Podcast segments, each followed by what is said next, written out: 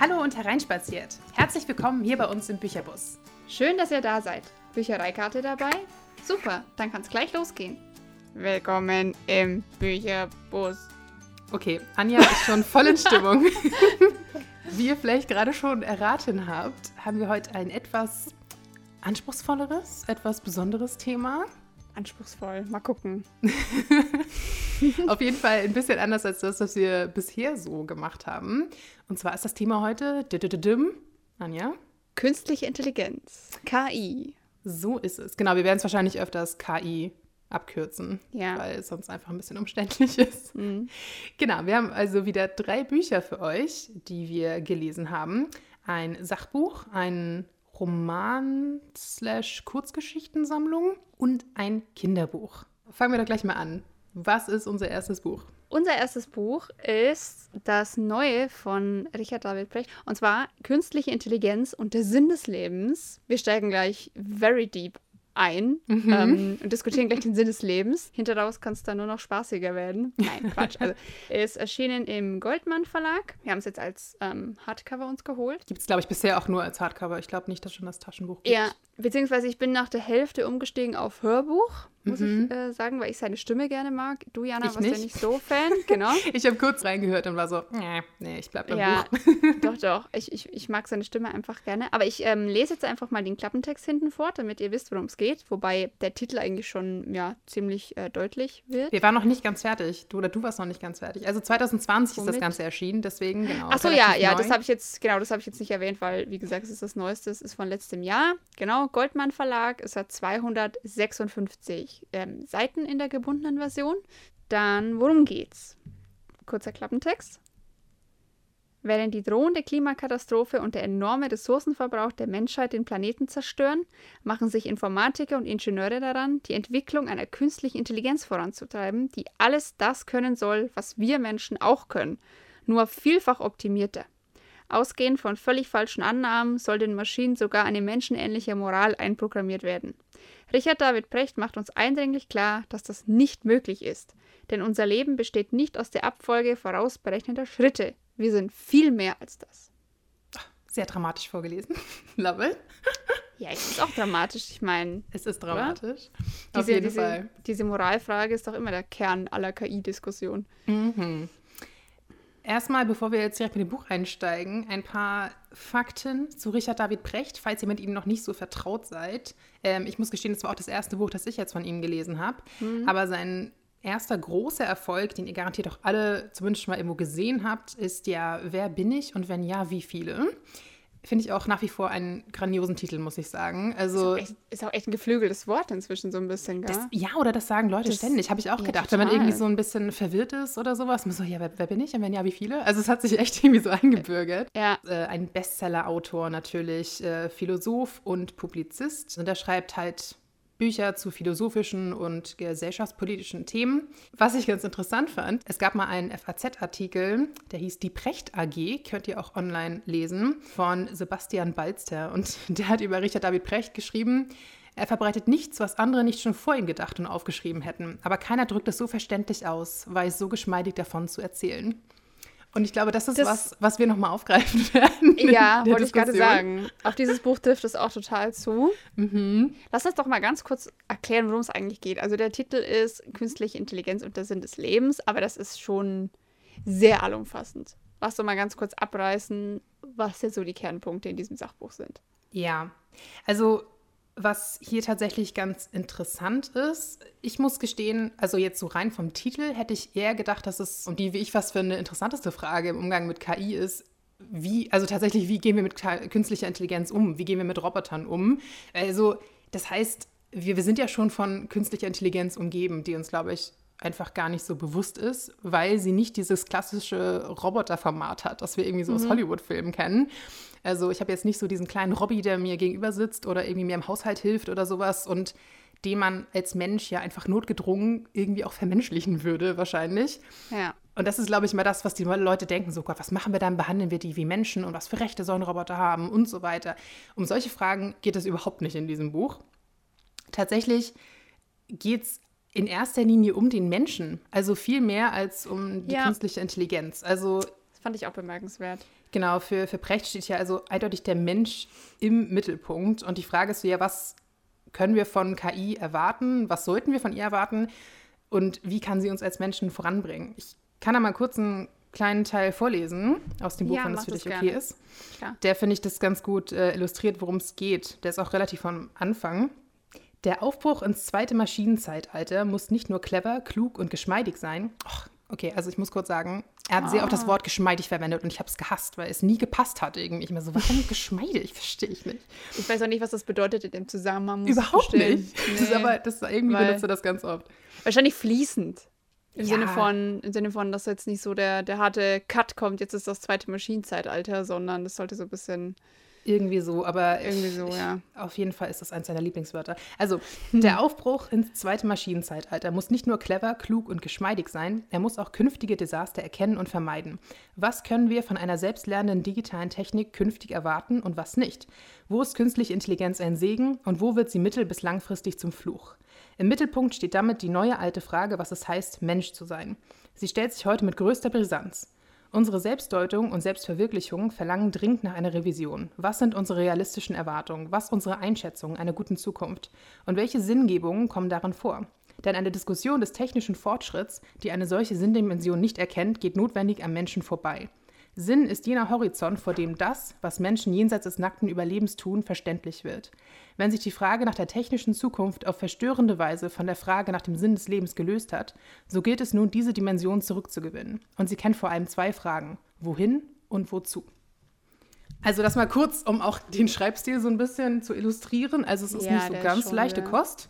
Und auch wenn man so gar nicht mit Philosophie sich auskennt. Also ich muss sagen, ich ist jetzt nicht so mein Metier normalerweise. Ich habe, glaube ich, noch nie Ja. bewusst ein philosophisches Buch gelesen. Aber genau, das ist so ein bisschen das, womit sich Precht am meisten beschäftigt eigentlich.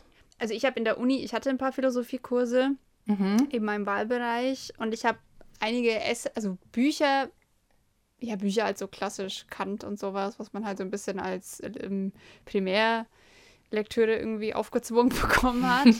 Aber es hat mich schon stark an, an so eine philosophische Thesis erinnert, so ein Essay. Ich glaube, das soll es ja auch sein. Ich glaube, das Ich steht das auch war auch ein Untertitel irgendwo. das war auch ne? ein Untertitel. Muss man jetzt für sich selber entscheiden, ob man sowas gerne liest. weil, also, ich habe es dann irgendwann als Hörbuch gehört, weil ich es zum Teil aufgrund der Satzlänge unheimlich schwierig fand zu folgen. Also ich musste da manche Sätze echt zweimal lesen und ich bin, glaube ich, nicht so vertrottelt, dass ich das das erste Mal einfach nicht begriffen habe. Aber als Hörbuch fand ich es angenehmer, weil er dann einfach wirklich diese Pausen gesetzt hat, wo Pausen Ja. zu setzen waren. Es ist schon eine Abhandlung, würde ich fast sagen. Ja, mich hat es tatsächlich auch wirklich mehr so an Fachbücher aus Uni-Zeiten erinnert. Ja. Also, wie man jetzt gemerkt hat, ich finde, es ist jetzt kein völlig abgehoben akademischer Stil, zwischendurch schon. Ich finde, es fluktuiert so ein bisschen, komischerweise. Manchmal ist es extrem akademisch und dann zwischendurch aber wieder auch irgendwie erstaunlich flapsig. Also, zwischendurch war ich so ein bisschen irritiert irgendwie, wie krass er sein Register wechselt, sozusagen. Äh, Teilweise auch innerhalb eines Satzes. Aber im Großen und Ganzen war es gut zu lesen und es ist auch verständlich. Aber wie Anja sagt, also Ja. ähm, es ist jetzt nichts, was man mal eben so am Strand wegliest. Nee. Man, ich musste auch einige Sätze mehrfach lesen oder man ist zwischendurch so einen ganz kurzen Moment irgendwie abgeschweift und war dann irgendwie raus aus seinem Argument quasi und äh, dann musste ich halt eine halbe Seite nochmal zurück und nochmal lesen. Also es ist schon ein bisschen Arbeit, aber ich glaube, gerade im philosophischen Bereich, wenn man das jetzt wirklich studiert oder sowas, da gibt es ganz andere Werke, in die man sich da irgendwie einarbeiten muss. Also ist schon okay. Denke ich auch. So für, für den ersten Überblick, wenn man jetzt noch nie was von dem Thema gehört hat oder sich mit dem Thema zum ersten Mal so richtig beschäftigen will, ist es, glaube ich, ganz gut. Was ich nämlich fand, was auch ein bisschen passt zu dem, was du am Anfang vorgelesen hast, ähm, aus diesem Zeitungsartikel, ein bahnbrechendes Werk ist es nun nicht. Also es gibt so ein paar Argumente rund um künstliche Intelligenz, die man einfach schon kennt. Also, Ja. oder zum Beispiel dieses Problem mit der Moral, die moralischen Dilemma die, oder Dilemmas, die man ja mit KI hat, dass man Moral nicht programmieren kann, weil sie sich so ein bisschen aus der persönlichen Umgebung, aus dem Charakter, aus der eigenen Geschichte auch zusammensetzt und ja, jede Art von Moral, die jemand hat, ist ja sehr, sehr subjektiv und sehr zugeschnitten auf diese Person. Das heißt, egal welche Moral man der KI einpflanzt, sie ist eigentlich immer nur eine, ja, eine Duplizierung von dem, was derjenige an Moral in sich trägt, der es programmiert. Ja. Aber das sind auch so Sachen, das wurde halt mit vielen Worten so erklärt, aber im Grunde also was er gesagt hat, es gibt einfach keine Moral ähm, in Bezug auf die künstliche Intelligenz. Deswegen gibt es auch kein moralisches Dilemma, weil eine KI keine Moral haben kann, zumindest keine eigene.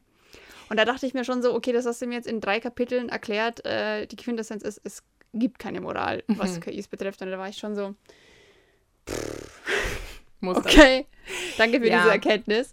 Also das zieht sich ein bisschen durch, finde ich. Es ist halt so. Ja, also ich fand allgemein hat er tatsächlich einige Sachen echt breit ausgetreten, wo ich dachte, pff, ich habe deinen Punkt schon im ersten Absatz verstanden, den Rest des Kapitels hätte ich nicht gebraucht. Ich würde jetzt mal eiskalt sagen, das Buch hätte halb so lang sein können und die Quintessenz ja. wäre dieselbe gewesen. Gut, es ist eh nicht dick, aber ja. Also ich will es jetzt nicht komplett zerreden, es ist nicht schlecht und es liest sich auch nicht schlecht. Ich fand auch einige Sachen wie soll ich sagen, kennst du diesen Fall, wenn jemand irgendwas beschreibt, also was du eigentlich kennst oder die hättest logisch erschließen können, aber trotzdem nie so gedacht hast? Ja, das, das ja ging absolut, mir, absolut. Das ging mir in dem Fall zum Beispiel mhm. so. Also dieses klassische, ja, ja, was machen wir, wenn die Roboter uns irgendwann übernehmen wollen? Dieses klassische, was wäre es, wenn die Roboter irgendwie die Weltherrschaft an sich reißen, was ja viele ja. für sehr realistisch halten. Wo er dann dachte, ja, aber ganz ehrlich, also man muss sich mal bewusst machen, dass wir uns unsere eigene kleine subjektive Welt aufbauen, die komplett gefärbt ist von unseren eigenen Emotionen und Erfahrungen und so weiter. Das hat ein Roboter gar nicht. Ein Roboter hat keine eigene Welt. Also, und die erschafft er ja. sich auch nicht, denn es ergibt überhaupt keinen Sinn für einen Roboter, sich seine eigene kleine Welt zu erschaffen, in der er irgendwie der Mittelpunkt ist, was wir ja alle sind in unserer Welt. Also, warum sollte er diese Ambitionen haben, die, keine Ahnung, die Weltherrschaft zu übernehmen? Also, all solche Sachen, das fand ich, da waren schon echt einige interessante Punkte drin, weil ich so dachte, huh, Stimmt. Also ich, ich, ich mochte das gerade, weil du es gerade dieses, dieses Thema ansprichst, ich mochte dieses Gedankenspiel gerne, wo er mhm. sagt, ähm, dass er nicht verstehen kann, wieso ein Roboter die, die Menschen vernichten sollte, weil die Menschen so furchtbar sind zur Erde. Es wäre viel einfacher äh, und auch schneller umzusetzen, sie einfach mit Drogen voll zu pumpen, ja. dass sie permanent gut drauf sind und sich gegenseitig nicht bekämpfen. Genau. Oder so, langsam aussterben zu lassen, anstatt sie einfach alle genau. zu vernichten. Ja. Genau, einfach die Reproduktivität zu senken. Da denke ich mir, ja, man denkt halt auch, was künstliche Intelligenz angeht, einfach sehr menschlich. Genau. Oder dass er auch sagt, wieso muss eigentlich jede KI immer ausnahmslos schlechte menschliche Eigenschaften haben? Ja. Wieso sollte sie von Gier, Neid und Macht geregiert werden? Und wieso sollten die nicht den ganzen Tag über die Wiese tanzen und sagen, das ist jetzt mein, mein Leben? Ähm, Fände ich irgendwie auch einen schönen Gedanken. Hier lauter singende, tanzende Roboter, die über die Wälder rennen, durch die Wälder rennen.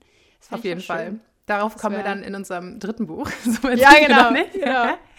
Also ich fand auch einfach dieser ganze Ansatz, was glaube ich echt viele Leute sich nicht so bewusst machen in dieser ganzen KI-Diskussion, dass wir einfach dazu neigen, Roboter in erster Linie, was irgendwie immer so die klassische Assoziation ist, extrem zu vermenschlichen und immer von ja. unseren Eigenschaften auszugehen und von unserem kleinen Gedanken- und Erfahr Erfahrungshorizont und dass man das einfach gar nicht auf KI übertragen kann. Also das fand ich auf jeden Fall interessant. Ich meine, da, dazu zieht er dann auch wirklich irgendwie jeden klassischen Philosophen aus dem Hut und er ist auch am Ende, da ist so eine ganze Bibliografie quasi, also er hat auch sehr, sehr viele Quellen, die, auf die er sich da bezieht. Deswegen liest sich das, glaube ich, auch noch ein bisschen mehr wie so ein, ja, wie so ein akademischer Text irgendwie. Also, wie gesagt, ich fand, da war jetzt viel, wo ich gedacht habe, mm okay, jetzt erzählt er es nochmal und jetzt erzählt er die Meinung von jemand anderem, die aber im Prinzip genau das gleiche ist wie das, was er gerade eben schon mal erzählt hat. Also manchmal braucht er einfach eine Weile, um auf den Punkt zu kommen oder er kam einfach schon auf den Punkt und reitet dann trotzdem weiter drauf rum. ich dachte, ja, gut, ursprünglich fand ich es interessant, aber... Ja. Er ist aber auch Philosoph. Die neigen ja auch ein bisschen zu sowas. Ich meine, die zerreden ja auch gerne Dinge. Ja, ja ich glaube auch. Also, die reden einfach so gerne ein, viel. Ja. Das ist ja auch, ähm, es ist ja auch im Grunde auch deren Aufgabe, alles so. irgendwie zu Tode zu diskutieren. Das ist ja auch so ein bisschen sowieso ja. das Ding. Was mich aber echt ein bisschen gestört hat, und wie gesagt, ich kann jetzt nicht sagen, ob das ein allgemeines Precht-Phänomen ist, weil das einfach das erste Buch ist, das ich von ihm gelesen habe. Mich hat ein bisschen gestört, dass das Ganze irgendwie so sehr eingefahren war. Also es war ganz eindeutig, er hat seine Meinung und lässt darauf irgendwie nichts kommen. Also es war super antikapitalistisch, irgendwie alles nur immer so anti, anti, anti gefühlt. Mhm. Er, ich weiß nicht, auch er hat so oft erzählt, dass wir die Umwelt zerstören und irgendwie Menschen und Tiere ausnutzen und sowas. Ich so, ja, das weiß ich ja auch. Und es ist, ich meine, wir beide sind ja auch, äh, weiß nicht, Nachhaltigkeit ist für uns ein riesiges Thema.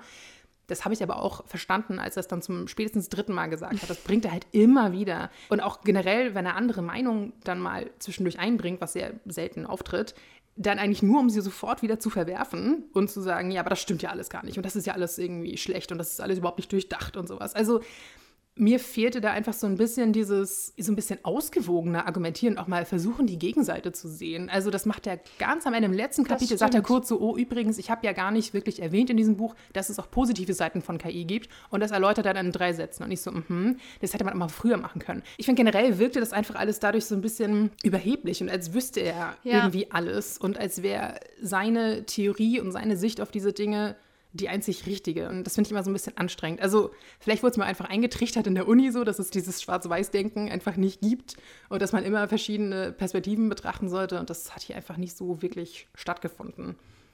Ja, also ich persönlich mag Richard David vielleicht wahnsinnig gerne, ist aber ein sehr subjektives Empfinden, weil mhm. ich einfach viele seiner Thesen so unterschreiben würde. Er hat ja auch das Buch geschrieben, Tiere denken, wo es mhm. auch ein bisschen darum geht, wie Menschen Tiere behandeln. Das mochte ich sehr gerne, aber es spielte mir halt sehr in die Karten aufgrund meiner eigenen ja. Weltanschauung, sage ich jetzt mal. Ja. Meine Mama zum Beispiel mag ihn gar nicht. Nicht mhm. wegen der Dinge, die er sagt, sondern wie er sie sagt. Sie sagt, wenn ich den sehe in der, in der Talkshow oder irgendwo im Fernsehen, habe ich das Gefühl, ich bin einfach nur ein riesiger Idiot mit dem völlig begrenzten Horizont und er ist der ja. Einzige, der offensichtlich versteht, wie die Welt sich dreht. Mhm. Und ich muss sagen, ja, also gerade bei diesem Buch, wo ich nicht alle seine Thesen so unterschreibe wie in diesem Tiere-Denken-Buch, mhm. äh, ging es mir manchmal auch so. Und was ich sehr, sehr spannend finde, dass er sich total scheut, Lösungen anzubieten. Also zum Beispiel das größte Thema für mich persönlich, wenn es um KI geht, ist ja immer dieses, was machen die Menschen, wenn alles von Robotern erledigt wird. Also mhm. haben wir dann bedingungsloses Grundeinkommen oder sind wir alle arbeitslos und meditieren den ganzen Tag? Was tun wir?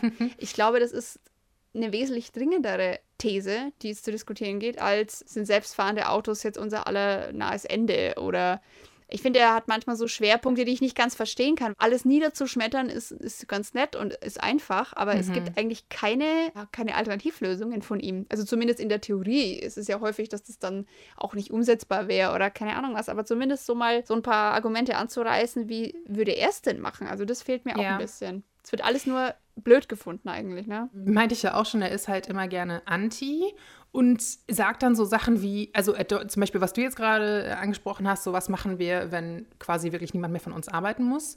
Werden wir dann nicht alle depressiv und fühlen uns nutzlos? Und ähm, ja. das reißt er irgendwie kurz an, aber dann kommen so Sachen wie, ja, also man müsste das Ganze halt viel nachhaltiger und realistischer und sowas gestalten. Das ist dann Aufgabe der Politiker. Bumm. Und ich so, okay, also A, finde ich, ist es nicht nur Aufgabe der Politiker, denn nee, da zählen sehr, sehr viele Berufsgruppen und sehr, sehr viele auf unterschiedliche Arten ausgebildete und intelligente Menschen mit rein, die diese Zukunft irgendwie mitgestalten müssen und erstmal mit, ja, ersinnen müssen sozusagen. Und also dann zu sagen, ja, das müssen die anderen regeln. Ich finde auch, also wenn, ja, ich, bisschen, wenn ich ne? so gegen alles bin, dann muss mhm. ich vielleicht auch mal überlegen, was ist denn überhaupt möglich und was, was könnte man umsetzen und was wäre sinnvoll. Er sagt eigentlich immer nur wieder, wir als Menschen müssen uns einfach überlegen, dass wir sozusagen die Menschlichkeit, also unsere eigene, nicht verlieren im, im Angesicht dieser künstlichen Intelligenz, die wir uns da erschaffen. Also, dass wir uns einfach bewusst machen, was er zum Beispiel auch äh, immer wieder sagt, ist, dass ja, KI in erster Linie einfach ein Phänomen in Anführungsstrichen des Kapitalismus ist und dass es nur darum geht, Gewinn zu maximieren, alles noch effizienter zu gestalten, alles günstiger zu gestalten und so weiter. Und dass wir irgendwie völlig aus dem Auge verloren haben, was denn sinnvoll wäre. Also was wäre noch ein sinnvoller Einsatz für KI außer Gewinnmaximierung so ungefähr. Ja.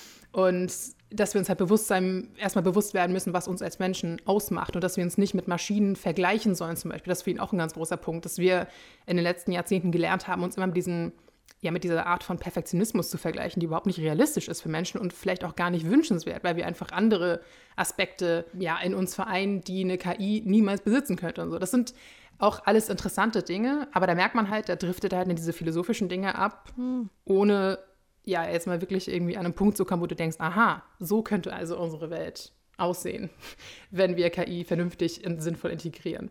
Ja, wobei ich äh, gestehen muss, ich mochte jetzt, also seine antikapitalistische Haltung mochte ich insofern. Ja, dass ich bin auch halt, Antikapitalistin gewisser Ja, ja, ja, jetzt nicht allgemein ist, das weiß ich ja. Aber also ja. ich mochte zum Beispiel seinen Ansatz zu sagen, wieso gehen eigentlich immer alle davon aus, dass der Fortschritt, der technische Fortschritt, was Gott gegebenes ist. Also alle sagen, mhm. ja, das kommt und das muss und selbstfahrende Autos, das ist der Hot Shit von morgen. Und da denkst du, ja gut, aber ihr seid doch die, die das vorantreibt. Es ist ja nicht so, dass das selbstfahrende Auto sich selbst erfindet, sondern sondern Nee. irgendjemand hat die Idee und setzt es auch um. Und das war echt was, was mir, wie du gerade schon sagtest, das, man weiß das, aber das war mir echt in Sinn, habe ich mir noch nie so klar gemacht, dass technischer Fortschritt ja nicht, also wir befinden uns ja nicht im Hamsterrad der Zukunft Mhm. und irgendwann kommen wir an einen bestimmten Punkt, sondern das Rad wird ja von jemandem gedreht und man könnte es auch anhalten.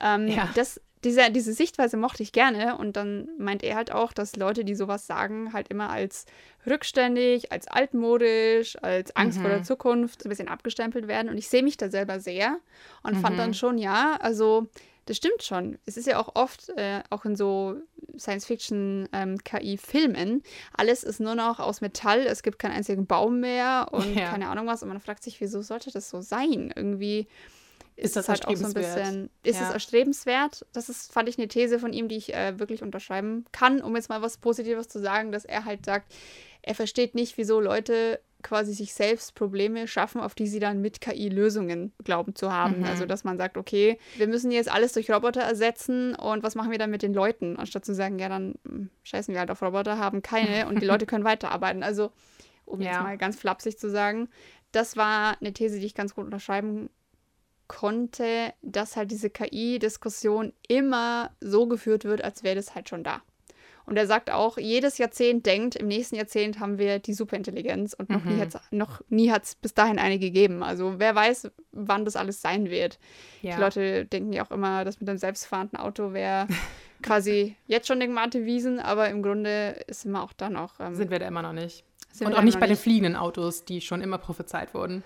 Genau. Und ich habe auch noch nicht gehört, dass das wirklich irgendwie in Arbeit wäre, dass wir irgendwann mit unseren Autos durch den Himmel fliegen. Aber wer weiß. Ich weiß auch nicht, ob ich das möchte, ehrlich gesagt. Nee, ich weiß auch nicht. Ich stelle mir das noch chaotischer vor als auf den Straßen. Und ich finde Straßen Ja, schon vor chaotisch. allem, vor allem glaube ich, dass das ja on top kommt. Es ist ja nicht so, dass wenn die Leute im Himmel fahren, dass wir dann nicht mehr auf den Straßen fahren. Ich glaube, dass einfach dann die Straßen Ja. und der Himmel verstopft sein werden.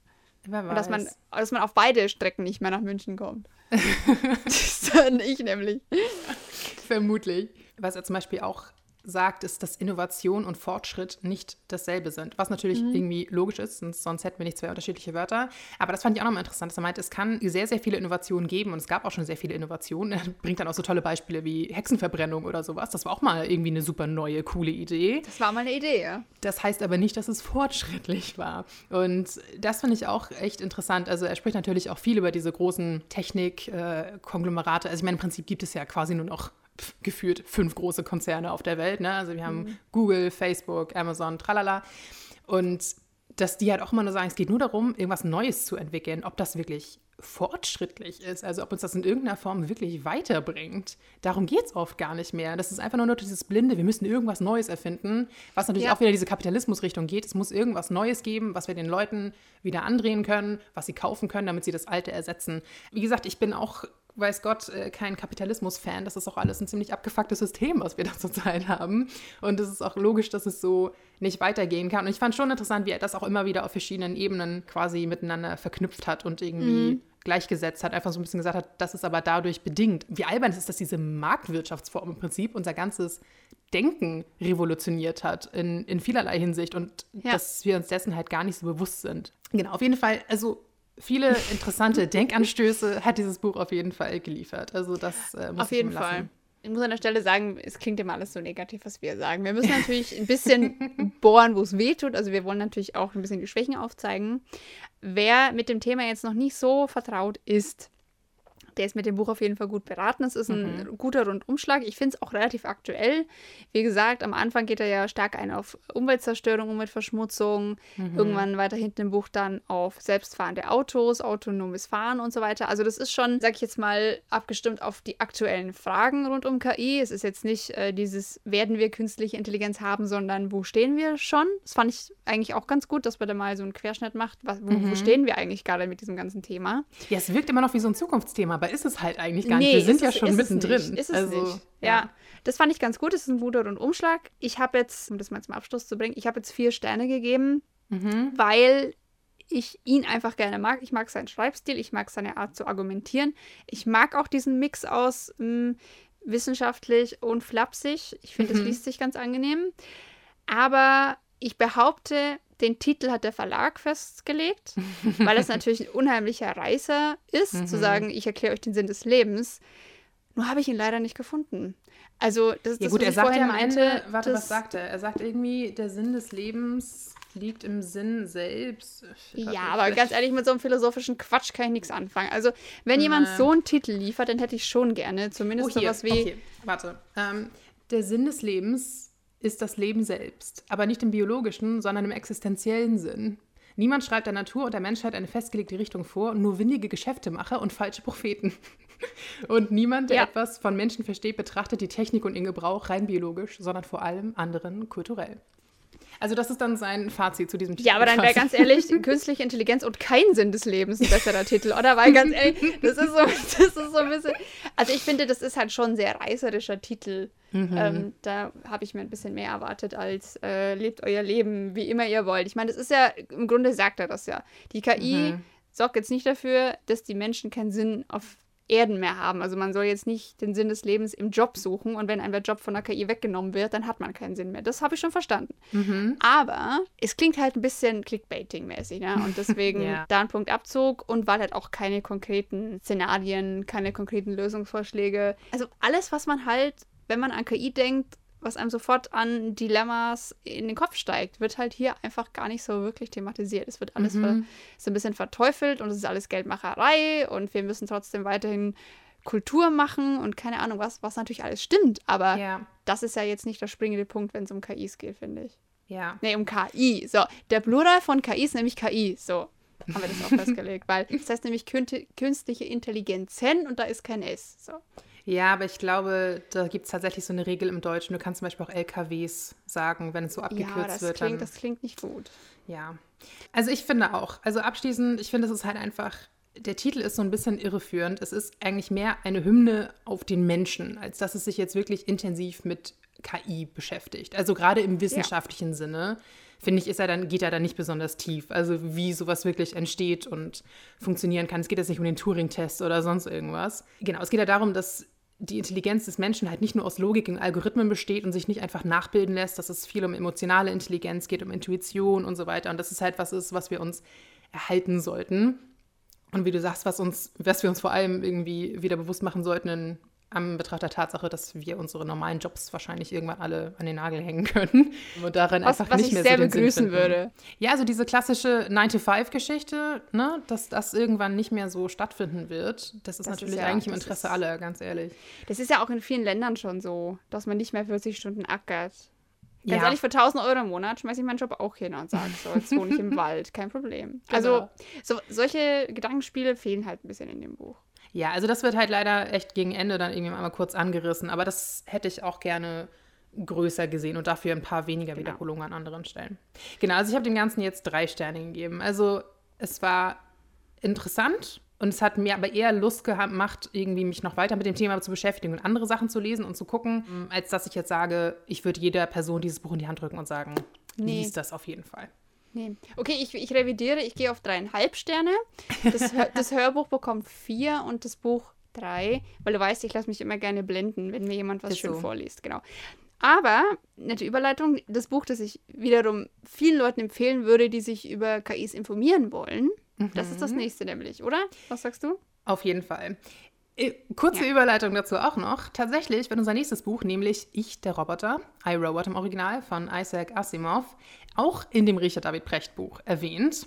Und da fand ich nämlich, da war ich ein bisschen enttäuscht, denn er sagt so, ja, das ist ja das Buch und das wurde ja sehr frei verfilmt. Und das sagt er, das ist das Buch. Das, das ist das Buch. Und der hat das, ja, also was sagt er dazu? Keine Ahnung, irgendwie ja. Und Asimov hat das ja in dem Buch schon mal irgendwie grob umrissen, dass halt irgendwie äh, irgendwann eine Superintelligenz den Planeten übernehmen möchte. Und das Buch wurde ja sehr frei verfilmt und er bezieht sich nur auf den Plot des Films. Und wie wir gleich erläutern werden, gedacht. hat Das das, nichts miteinander zu tun. Und dachte ich, Junge, no offense, aber hast du das Buch wirklich gelesen im Vergleich zu uns? Hatte ich Das nicht das Gefühl. Das, an, an, dem Punkt bin ich echt ein bisschen eingeknickt und dachte mir so, hä? Mhm. Das kann, das, du hast doch das Buch nicht gelesen. Nee, und da macht er nämlich den Asimov fertig und sagt, was ist das für eine bescheuerte Theorie, das funktioniert doch überhaupt nicht und sowas, sowas würde überhaupt nicht stattfinden. Ich so, nee, aber hat ja im Buch auch gar nicht stattgefunden, sondern in dem Film, der quasi nichts mit dem Buch zu tun hat. Da kommen wir gleich nochmal drauf. Aber ja, also das nochmal kurz als kleiner Seitenhieb gegen den Brecht, bevor wir jetzt weitermachen mit unserem zweiten Buch, genau. Ich, der Roboter, erschienen 1950, also wirklich schon ein, ein, ein Greis unter den fiction Ein Kreis! Ach, ich, ich, ah, das macht mich immer ein bisschen an, wenn du solche Wörter benutzt. Ein Ah. Kreis. Gut. Also 70 Jahre alt und zwar 1950 Ja. erschienen in den USA. Originaltitel iRobot, den kennt ihr auch. Tatsächlich wurde der Titel aber geklaut gegen seinen Willen. Es gab nämlich mal ursprünglich so ein Comicbuch, war das, glaube ich, oder einfach ein Comic. Der hieß iRobot. Der erschien, glaube ich, 1939 oder sowas, also schon eine Weile vorher und hat aber den Asimov sehr inspiriert zu seinen eigenen Geschichten. Und da hat der Verlag gesagt, oh ja, den Titel klauen wir jetzt. Und er wollte das gar nicht. Ich glaube, ursprünglich sollte sein Buch Mind and Iron heißen oder sowas, also sowas wie Verstand und Eisen, was ich irgendwie auch ganz cool fand.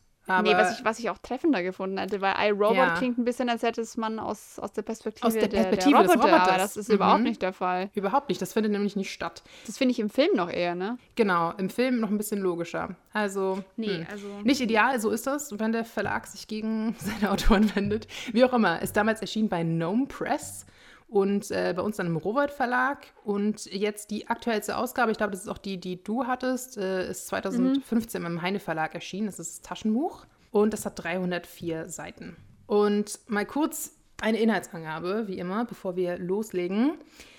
Dr. Susan Calvin war 50 Jahre lang als Roboterpsychologin bei der US Robot Company angestellt, einem der größten Unternehmen der Welt. Sie erlebte hautnah mit, wie Roboter zum alltäglichen Bestandteil der menschlichen Kultur wurden und welche Probleme es mit sich bringt, wenn Menschen mit Robotern zusammenleben. Vor allem aber stellt sich eine Frage: Was passiert, wenn sich Menschen und Roboter kaum noch voneinander unterscheiden? In neuen Erzählungen zeigt sie einem jungen Reporter, wie eine Zukunft geprägt von gigantischen Positronengehirnen für uns Menschen aussieht. So, jetzt sagen vielleicht einige von euch, oh, Dr. Susan Calvin, die kenne ich doch. Das ist doch die, die im Film mit Will Smith hier Boom Boom Bang Bang. Ja, liebe Wow. Leute, das ist die einzige Gemeinsamkeit zwischen dem Buch äh, und dem Film. Das ist dieser Name. Das Ja, ist nee, das. nee, also nee, nee, der, der eine Doktor, der stirbt am Anfang des Films, also dessen Mord aufgeklärt wird, den gab es auch. Ja, und na, auch die ja, Geschichte. Ja, das, das wollte ich gerade sagen. Also bis auf zwei oder drei Namen ist es es gibt so ein paar Namen. Ja, und halt so diese ganz grobe. Die Kerngedanken, sage ich jetzt mal, sind. Ja, so ein bisschen aufgegriffen zum Beispiel, worden, es ne? gibt ja bei iRobot, also wenn ihr den Film kennt, es gibt ja quasi diesen einen Roboter, der sich von allen anderen unterscheidet, weil er eine Art Bewusstsein entwickelt hat im Vergleich zu seinen Roboterkollegen. Und da gibt es zum Beispiel diese eine Szene in diesem riesigen, in dieser riesigen Fabrikhalle, wo diese tausende, keine Ahnung, von Robotern stehen und die diesen einen finden müssen. Und so eine ähnliche Geschichte zum Beispiel gibt es in dem Buch auch. Also die haben so ein ganz paar Ja. Plotpoints genommen und das so Ja, aber. Ne, so ganz grob. Aber im Prinzip, ja, hat die Story nichts damit zu tun. Und äh, wie gesagt, diese, diese Wiki zum Beispiel, die es ja in dem Film gibt, also diesen, diese eine KI, die quasi die ganze Welt regiert, so ungefähr. Über KI, ja. Sowas gibt es halt in dem Buch auch nicht und so. Ja. Wobei ich an der Stelle sagen muss, unabhängig davon, wie jetzt Buch und Film zusammenhängen, ich bin sehr großer Fan von dem Film. Wir hatten den ja auch nochmal angeguckt, ne, im Vorfeld. Genau. Ich mag den sehr, sehr gerne, weil ich finde, der hat echt, also ich habe den geguckt, da war ich relativ jung und da fand ich das Mhm. einfach ein wahnsinnig spannendes Thema. Und die greifen ja auch wirklich viele Aspekte auf, so Problematiken rund um KI, wenn die KI sich so weiterentwickelt, dass sie eigene Me Mechanismen entwickelt zu denken und so, das fand ich schon gut. Aber ja, und da hast du halt auch mehr das, was uns ja beim Precht ein bisschen gefehlt hat, mehr diese verschiedenen Standpunkte. Ne? Du hast ja diesen Charakter von Will Smith, ich weiß gar nicht mehr, wie er heißt in dem Film. Jedenfalls ähm, ist er ja sehr anti und sehr retro und sowas und äh, hält ja gar nichts von, von Robotern. Und dann gibt es halt diese Susan Calvin, Dr. Susan Calvin ja auch in dem Film, die natürlich äh, ja sehr großer Fan ist und da einfach ein ganz anderes Verhältnis hat und die diskutieren das ja unter sich auch so ein bisschen aus. Also da geht es wirklich mehr um diese verschiedenen Seiten von KI und was sie halt äh, leisten kann und so weiter. Also finde ich auch, das ist tatsächlich kein schlechter Film. Ist auch nicht schlecht gealtert, der ist immer noch sehr sleek anzuschauen und sowas. Ist schon, ist schon ganz nett. guter Film, Zurück- guck ich den an, aber zurück zu dem Buch. Zurück zu Asimov. Genau, zurück zum Asimov. Übrigens ein wunderbarer Name. Wenn ich irgendwann mal eine Katze habe, dann nenne ich die Asimov. Ich liebe Oh. diesen Namen. Also tatsächlich einer der bedeutendsten Science-Fiction-Autoren.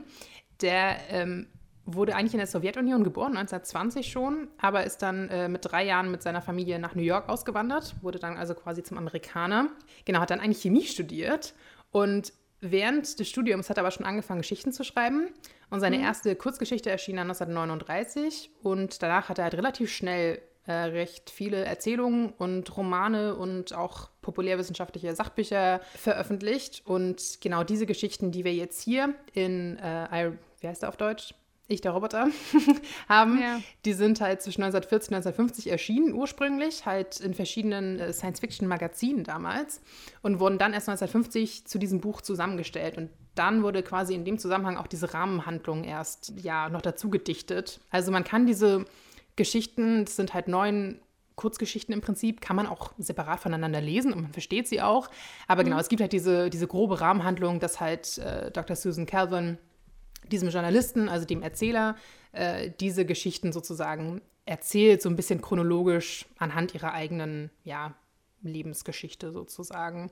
Also es ist so ein bisschen grob zusammengefasst, aber wie gesagt, man kann auch, das ja. fand ich hier irgendwie ganz angenehm bei dem Buch, ich habe es auch über einen längeren Zeitraum ähm, gehört als Hörbuch und man kann halt sagen, ja, ich höre mal eine Geschichte und drei Wochen später höre ich die nächste und man kommt immer noch mit. Also das ist, äh, fand ich ganz cool, dass das so ja. in sich abgeschlossen ist jeweils. Es gibt so einen relativ losen roten Faden, aber ansonsten mhm. ist es relativ gut einzeln zu lesen, ja. Genau. Also grundsätzlich mag ich ja keine Kurzgeschichten. Sollte ich vielleicht an der Stelle dazu sagen, weil ich gestehen muss, ich finde es deutlich faszinierender, wenn einer wirklich ein, eine komplette Geschichte spannend halten kann über, weiß ich nicht, 300, 400, 500, 600, 700 Seiten. Mhm. Kurzgeschichten finde ich immer so ein bisschen, nee, also da tut man sich halt leicht auf so ein paar Seiten eine nette, eine nette Geschichte zu erzählen. Und wenn dann eine Geschichte nicht knallt, ist auch egal, weil sie so verschwimmt zwischen allen anderen Geschichten. Sollte ich vielleicht an der Stelle erwähnen.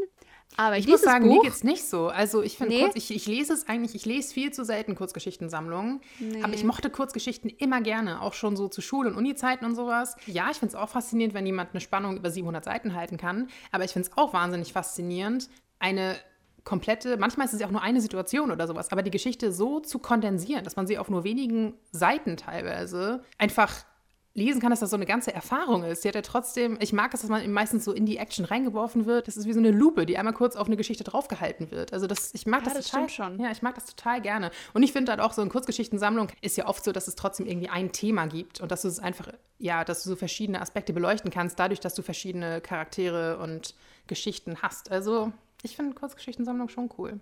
Aber es ja, okay. das stimmt schon, das stimmt schon. Aber ich finde halt, gerade jetzt auch in dem Buch ist, fand ich die Auswahl so ein bisschen random. Das ist halt so, da wurde jeder Aspekt irgendwie mal aufgezeigt, aber. Es ist ja mehr so chronologisch. Also es, es folgt ja sozusagen dieser fiktiven Evolution der Roboter. Also darum geht es ja so ein bisschen, dass die Roboter quasi im Laufe der Zeit immer intelligenter, immer komplexer werden und dadurch auch die Probleme, die dadurch auftreten, immer komplexer werden und halt gelöst werden müssen. Also ich fand, das war schon eine logische Abfolge in dem Sinne. Ganz, ganz, ganz kurz vielleicht, damit ihr so ein bisschen mitkommt. Also, es fängt an, Robbie ist ein Kindermädchen. Ein, oh. Eine KI, die als ja, Kindermädchen. So eine, Art, ne? so eine Mischung aus irgendwie Kindermädchen, Spielkamerad, irgendwie ja, Haustier, ich weiß nicht. Ist, ist glaube ich, auch eine KI der etwas jüngeren Generation, weil, mhm. oder einer der ersten Modelle, weil die ist noch relativ steif, die ist noch ich glaube, er kann auch nicht man, sprechen. Ja, also wie man sich so, ein, so einen Roboter vorstellt, halt aus Eisen, sehr unmenschlich, sehr ja, kühl. So ein bisschen wie die sagen. Roboter aus, ähm, aus Robots. Wir haben nämlich auch Robots zusammen geguckt und so ungefähr habe ich ah. mir den ah. vorgestellt, oder? Ja, ja, würde ich sagen. So ein bisschen zusammengezimmert mhm. irgendwie, man sieht so die Nieten überall. ja, genau. Die Geschichte ist die, dass Gloria, das Kind, dessen Kindermädchen eben Robbie ist, aber unheimlich hängt und der Vater irgendwann sagt, wir können doch unser Kind nicht von so einem Teil erziehen lassen. Das geht nicht. Lass den mal raushauen. Und das Kind ist dann aber, also vermisst den Roboter so sehr, dass sie sich quasi auf die Suche machen, weil das Kind hat einfach nicht aufhört zu nerven, dass es unbedingt das mhm. Kindermädchen wieder will. Und am Ende des Buches. Der Geschichte. Äh, nee, am Ende de des Buches meine ich, sind wir da, dass eine KI in die Politik geht.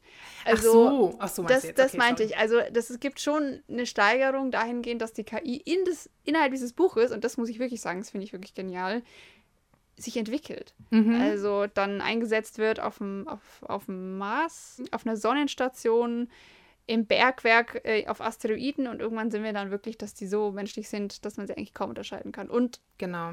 darum geht es nämlich in den letzten drei Geschichten, glaube ich, dass dann halt irgendwann der, der Übergang sehr fließend ist zwischen KI mhm. und Mensch. Ich fand auch, also das es geht auch, wie gesagt, immer um diese eine Firma, also dieses US Robots. Tatsächlich gibt es, glaube ich, eine Firma, die heißt US Robotics oder sowas. Ist die nicht auch in dem Film tatsächlich? Heißt die nicht US Robotics? Nee, ich glaube. Also in dem Film ein Robot? Das, das fand ich auch mehr. lustig. In dem Buch sind es nämlich NS. Äh, zwei, also NS2 und NS3s und in dem Film sind es NS4s, die dann eingetauscht werden durch NS5s. Also war man merkt so? schon, Ah, das war das, okay, so. das ist mir gar nicht aufgefallen. Das, ja, das fand ich lustig, weil ja die, die Robots quasi die zweite, dritte Generation darauf sind, Susan Kevin aber halb so alt ist. Ja. Das war so ein bisschen so eine. Das war so eine. Man hätte auch eine ältere Dame nehmen können, aber so eine Ah, die musste halt jung und attraktiv sein. Ja, Ja, genau. ja. Das war so ein bisschen. mm. Das gehört Aber also diesem Hollywood-Blockbuster dazu. Ja. Ich meine, es war ja schon Das cool, dass sie muss. überhaupt noch Doktorin war und einen weißen Kittel anhatte. Das war ja schon ein Achievement quasi. Ja, und dass der Kopf schwarz war, das war ja schon mal Hallo. Also, jedenfalls, was ich ganz interessant finde, hier ist es so, dass tatsächlich die Menschen auch wahnsinnige Angst hatten vor diesen Robotern. Und zwar, also ganz am Anfang, wie Anja sagte, gibt es diese Geschichte, da hat sie noch diesen, ja, diesen Roboter, der tatsächlich auf der Erde halt einfach in Haushalten ähm, lebt. Das gibt es dann relativ schnell nicht mehr. Und zwar ist es irgendwann so, dass die auf der Erde sozusagen verboten sind. Da werden sie noch her, also da werden die Einzelteile hergestell, ähm, hergestellt und dann werden sie aber quasi in den Weltraum geschickt, wo die Menschheit nämlich schon verschiedene Planeten und Asteroiden und was weiß ich kolonisiert hat. Und dort werden sie dann Ja. zusammengebaut und dürfen Arbeiten erledigen sozusagen. Also meistens halt Sachen, die Menschen nicht mehr machen wollen oder die einfach gefährlich sind. Irgendwelche, weiß ich nicht, Ressourcen anzapfen, irgendwelche Materialien einsammeln oder manchmal auch einfach quasi stationiert sein irgendwo im Weltraum und ähm, da einfach Daten erfassen, die dann an die Erde geschickt werden, all solche Sachen. Und da wird denen aber tatsächlich auch so eine Art, ich glaube, die nennen das auch Slave-Komplex ähm, tatsächlich, also ein Sklavenkomplex eingebaut. Also die sagen dann, in dieser einen Geschichte erinnerst du dich, da gibt es so ein, so ein Typ, äh, so ein Team aus zwei Männern, die immer so ein bisschen so die, die Troubleshooter sind quasi, die werden immer irgendwo hingeschickt und müssen Gregory irgendwie Powell und Michael Donovan. so heißen die, Paul und Donovan. Und ähm, ich weiß nicht, die haben halt irgendwelche Probleme, irgendwie verhalten die Roboter sich komisch und die beiden werden da hingeschickt und müssen das irgendwie regeln, so ungefähr. Gibt es eine Geschichte, wo die quasi mit so älteren Robotern konfrontiert werden, die sie gar nicht mehr richtig kennen und die sind halt so richtig, also ich fand die fast gruselig. Ich fand die Ähm, auch gruselig. Ich habe auch das, wie gesagt, das Hörbuch gehört und der hat, ich fand den Sprecher auch wahnsinnig toll, der hat die Stimmen auch ganz toll gemacht, auch von den Robotern gerade und natürlich auch, wie diese im Laufe der Zeit immer menschlicher wurden, fand ich super. Und da ist halt so zum Beispiel, die musste man reiten, diese Roboter. Also die haben sich nicht bewegt, wenn du nicht drauf saßt, als Mensch, als Meister sozusagen. Und die haben immer auch, wenn die irgendwas gesagt haben, irgendeine Anweisung gegeben haben, haben die immer so, yes, Master, gesagt. Und das war so gruselig. Ich dachte so, okay. I know. Ja. Was ich auch interessant fand, die Roboter zum Beispiel wurden im, im Englischen ganz oft mit Boy angesprochen, was ja so ein typisches Phänomen war, in Anführungsstrichen, auch früher bei den US-amerikanischen Sklaven. Die wurden ja auch ganz oft nicht mit Namen oder sowas angesprochen, sondern mit Boy, was ja auch so, ja, so verkindlicht, so nach dem Motto, du hast ja keinen Verstand und ja. sowas, ja. Also, Das hat mich unheimlich genervt. Ich habe ja das Deutsche gelesen, Mhm. die Übersetzung. Und die haben immer Junge gesagt. Also, ja, also, äh, Junge, setz dich oder so. Und ich dachte so, ja, das Leute, passt das, halt das, das so. ergibt keinen Sinn, weil das, das Ding ist einfach, erstens ist es schon mal sexistisch. Ich meine, wenn du sagst, wieso sollte der Roboter überhaupt männlich sein? Das ist mir auch echt Boy- aufgestoßen. Mhm. Boy hat halt einfach diese, diese abwertende äh, Dings da, aber dieses Junge zwischendurch, das war einfach so merkwürdig. Also, Junge, was machst du? ja, genau, das war, komisch. Junge setzt dich, das ist wie so auf der Schulbank. Ich, mir gedacht, ja, Ja. Ich dachte mir schon, dass das, dass das im Englischen diese Anspielung auf die Sklaven ist und ich Mhm. fand das extrem unpassend, aber das ist halt wieder in der Übersetzung verloren gegangen. Ja, wie so oft. Lost in Ja. Translation. Was Ja. mich ja auch, also ich finde das einerseits immer fasziniert und andererseits natürlich auch irgendwie ein bisschen traurig. Das war so das mit das Einzige, was mich an diesem Buch echt gestört hat, dass es einfach klar in der Zukunft spielt und zwar wirklich im 21. Jahrhundert, also in unserer Ja. Zeit so ungefähr. Und gesellschaftlich merkt man aber, dass es einfach aus den 50ern ist oder aus den 40ern, 50ern dieses Buch. Also Ja, das finde ich immer so genervt. interessant, immer so interessant bei so Retro-Science-Fiction quasi, dass die in gewisser Weise wahnsinnig weit vorausdenken, aber in vielen Bereichen einfach völlig in ihrer eigenen Zeit gefangen sind und so gesellschaftliche Themen überhaupt nicht weiterdenken. Also hier ist Ja. es auch so, alles Das ist aber immer so. Ja, also ich glaube, das ist auch, das ist ja auch ein bisschen das Ding bei Science Fiction, darum geht es ja letztendlich oft auch nicht, so komplett neue Gesellschaften sich zu überlegen, sondern es ist immer so diesen, ah, was irgendwie so spaßige technische Innovationen sind. Aber hier ist es auch wirklich so, also alle sind weiß, also es wird auf jeden Fall nie explizit jemand als nicht weiß beschrieben und auch so die Namen und so weiter deuten irgendwie nicht darauf hin. Die haben alle so sehr Basic-Bitch-Namen irgendwie. Also es ist alles so, keine Ahnung, Robert, John, James ungefähr. Und Michael. Und genau, was, was du gerade eben schon meintest, alle Roboter, alle Wissenschaftler sind männlich. Warum die Roboter alle männlich sind, man weiß es nicht. Das ist einfach so automatisch. Fand ich auch irgendwie strange. Die einzige, wirklich, die einzige Frau in diesem ganzen Buch, also bis auf die Mutter und das Mädchen in der ersten Geschichte, aber die sind eigentlich nicht relevant. Das ist halt auch nur diese typische US-amerikanische Kernfamilie. Ansonsten ist die einzige Frau in diesem ganzen Buch halt Dr. Susan Calvin. Ist natürlich cool, dass die sozusagen auch so die Rahmenhandlung bildet und dass es wirklich immer mal wieder auf sie fokussiert wird. Aber sie hat halt ansonsten, ja, jetzt nicht so wahnsinnig viel Charakter und sie bekommt dann zum Beispiel auch natürlich eine romantische Plotline, in der sie völlig hysterisch wird und einen Roboter in den Wahnsinn treibt, weil er irgendwie sie angelogen hat, dass irgendwie so ein Typ Gefühle für sie hatte, die er nicht hatte. Wo ich auch so dachte, wow, ernsthaft, das, darauf mussten wir sie jetzt reduzieren als Charakter. Diese einzige Frau, die wir überhaupt haben. Ich finde sowieso, die haben die so krass bösig dargestellt. Also das ja. ist natürlich klar, dass eine, eine Frau, die in einer Männerdomäne äh, arbeitet, auch ein richtiges Biest sein muss, total asexuell natürlich. Und eigentlich tendenziell männlich. Oder? Also wird auch gesagt, ja, sie ist nicht richtig das hübsch und eigentlich auch generell irgendwie so ein bisschen, wie du sagst, kommt irgendwie sozial nicht so klar und so. Ja, ja, also ich fand. Und ich fand auch zum Beispiel, muss man auch sagen, nicht, dass Psychologie keine Wissenschaft ist, aber es ist halt schon eine andere Art von Wissen. Also es ist halt keine Naturwissenschaft im Sinne von ähm, Physik, Chemie und so weiter, was halt die ganzen Männer machen. Also die Frau ist natürlich da, um die Roboterpsychologin zu sein, weil sie die einzige ist, die sich die einfühlen kann. kann. Ja, genau. ja, die sich einfühlen kann in Roboter. Ja, ja. Die Männer sind dazu alle nicht in der Lage und rufen immer sie, wenn ein Roboter irgendwas Komisches macht, was sie irgendwie nicht einsortieren können, quasi. Also es ist, es ist, ist sexistisch das, also, und rassistisch auf jeden Fall. Aber das ist halt einfach. 50er, der, ne? Es ist der Zeit geschuldet. Deswegen will ich es nicht entschuldigen, aber es ist der Zeit geschuldet. Trotzdem finde ich es aber wirklich erstaunlich aktuell und auch wirklich in unserer Zeit immer noch super gut zu lesen. Also rein sprachlich, aber auch die Geschichten mhm. an sich waren echt spannend. Also ich war irgendwie echt auch, auch hooked von Anfang an. Also ich wollte auch wissen, wie die einzelnen Geschichten, also wie die einzelnen Geschichten sich auflösen und auch was am Ende, wo wir halt ankommen sozusagen, äh, am Ende dieser Entwicklung und sowas. Also das fand ich echt immer noch ja, erstaunlich aktuell tatsächlich dieses ja. ganze Buch. Und was ihr vielleicht auch kennt, ähm, diese drei Robotergesetze, von denen habt ihr bestimmt schon mal yes. gehört. Also das erste Gesetz, ein Roboter darf kein menschliches Wesen verletzen oder durch Untätigkeit zulassen, dass einem menschlichen Wesen Schaden zugefügt wird. Zweites Gesetz, ein Roboter muss den ihm von einem Menschen gegebenen Befehlen gehorchen, es sei denn, ein solcher Befehl würde mit Regel 1 kollidieren. Und das dritte Gesetz, ein Roboter muss seine Existenz beschützen, solange dieser Schutz nicht mit Regel 1 oder 2 kollidiert. Und das finde ich ähm, ist ja so auch so ein bisschen das, was man im Kopf hat, wenn man an KI denkt, sind ja diese drei Regeln. Glaube ich, die spielen auch so ein bisschen mit den Existenzängsten des Menschen, dass man sagt, mhm. okay, wenn ich jetzt eine KI habe, dann baue ich der den Mechanismus ein, dass sie mir nichts tun kann. Ja. Und das ist, glaube ich, so ein bisschen, hat sich echt losgelöst von dem Buch. Also diese, diese drei Grundregeln. Was ich aber lustig hat finde. Hat wahnsinnigen Einfluss gehabt, auch auf spätere ja. Science Fiction und auf tatsächliche Wissenschaft. Also Leute, die heute an KIs arbeiten, beziehen sich sozusagen immer noch auf diese Regeln, weil das halt einfach so, ja, so ethische Grundsätze sind. Wie du sagst, ja. man will eigentlich, dass den Robotern wirklich oder irgendwelchen KI sowas halt eingepflanzt wird, in Anführungsstrichen. Das ist einfach so ein Sicherheitsmechanismus, ja, sozusagen.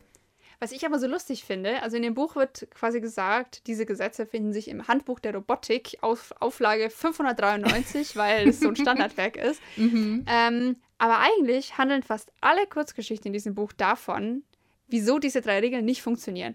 Das war ja. halt dieses, wann wann beißen sich diese Regeln. Mhm. Wenn man sie aushebelt, dann passiert das. Wenn das erste Gesetz zu stark implantiert wird, passiert das. Wenn das zweite Gesetz das erste überdeckt, passiert das. Also im Grunde stellt er drei Regeln auf.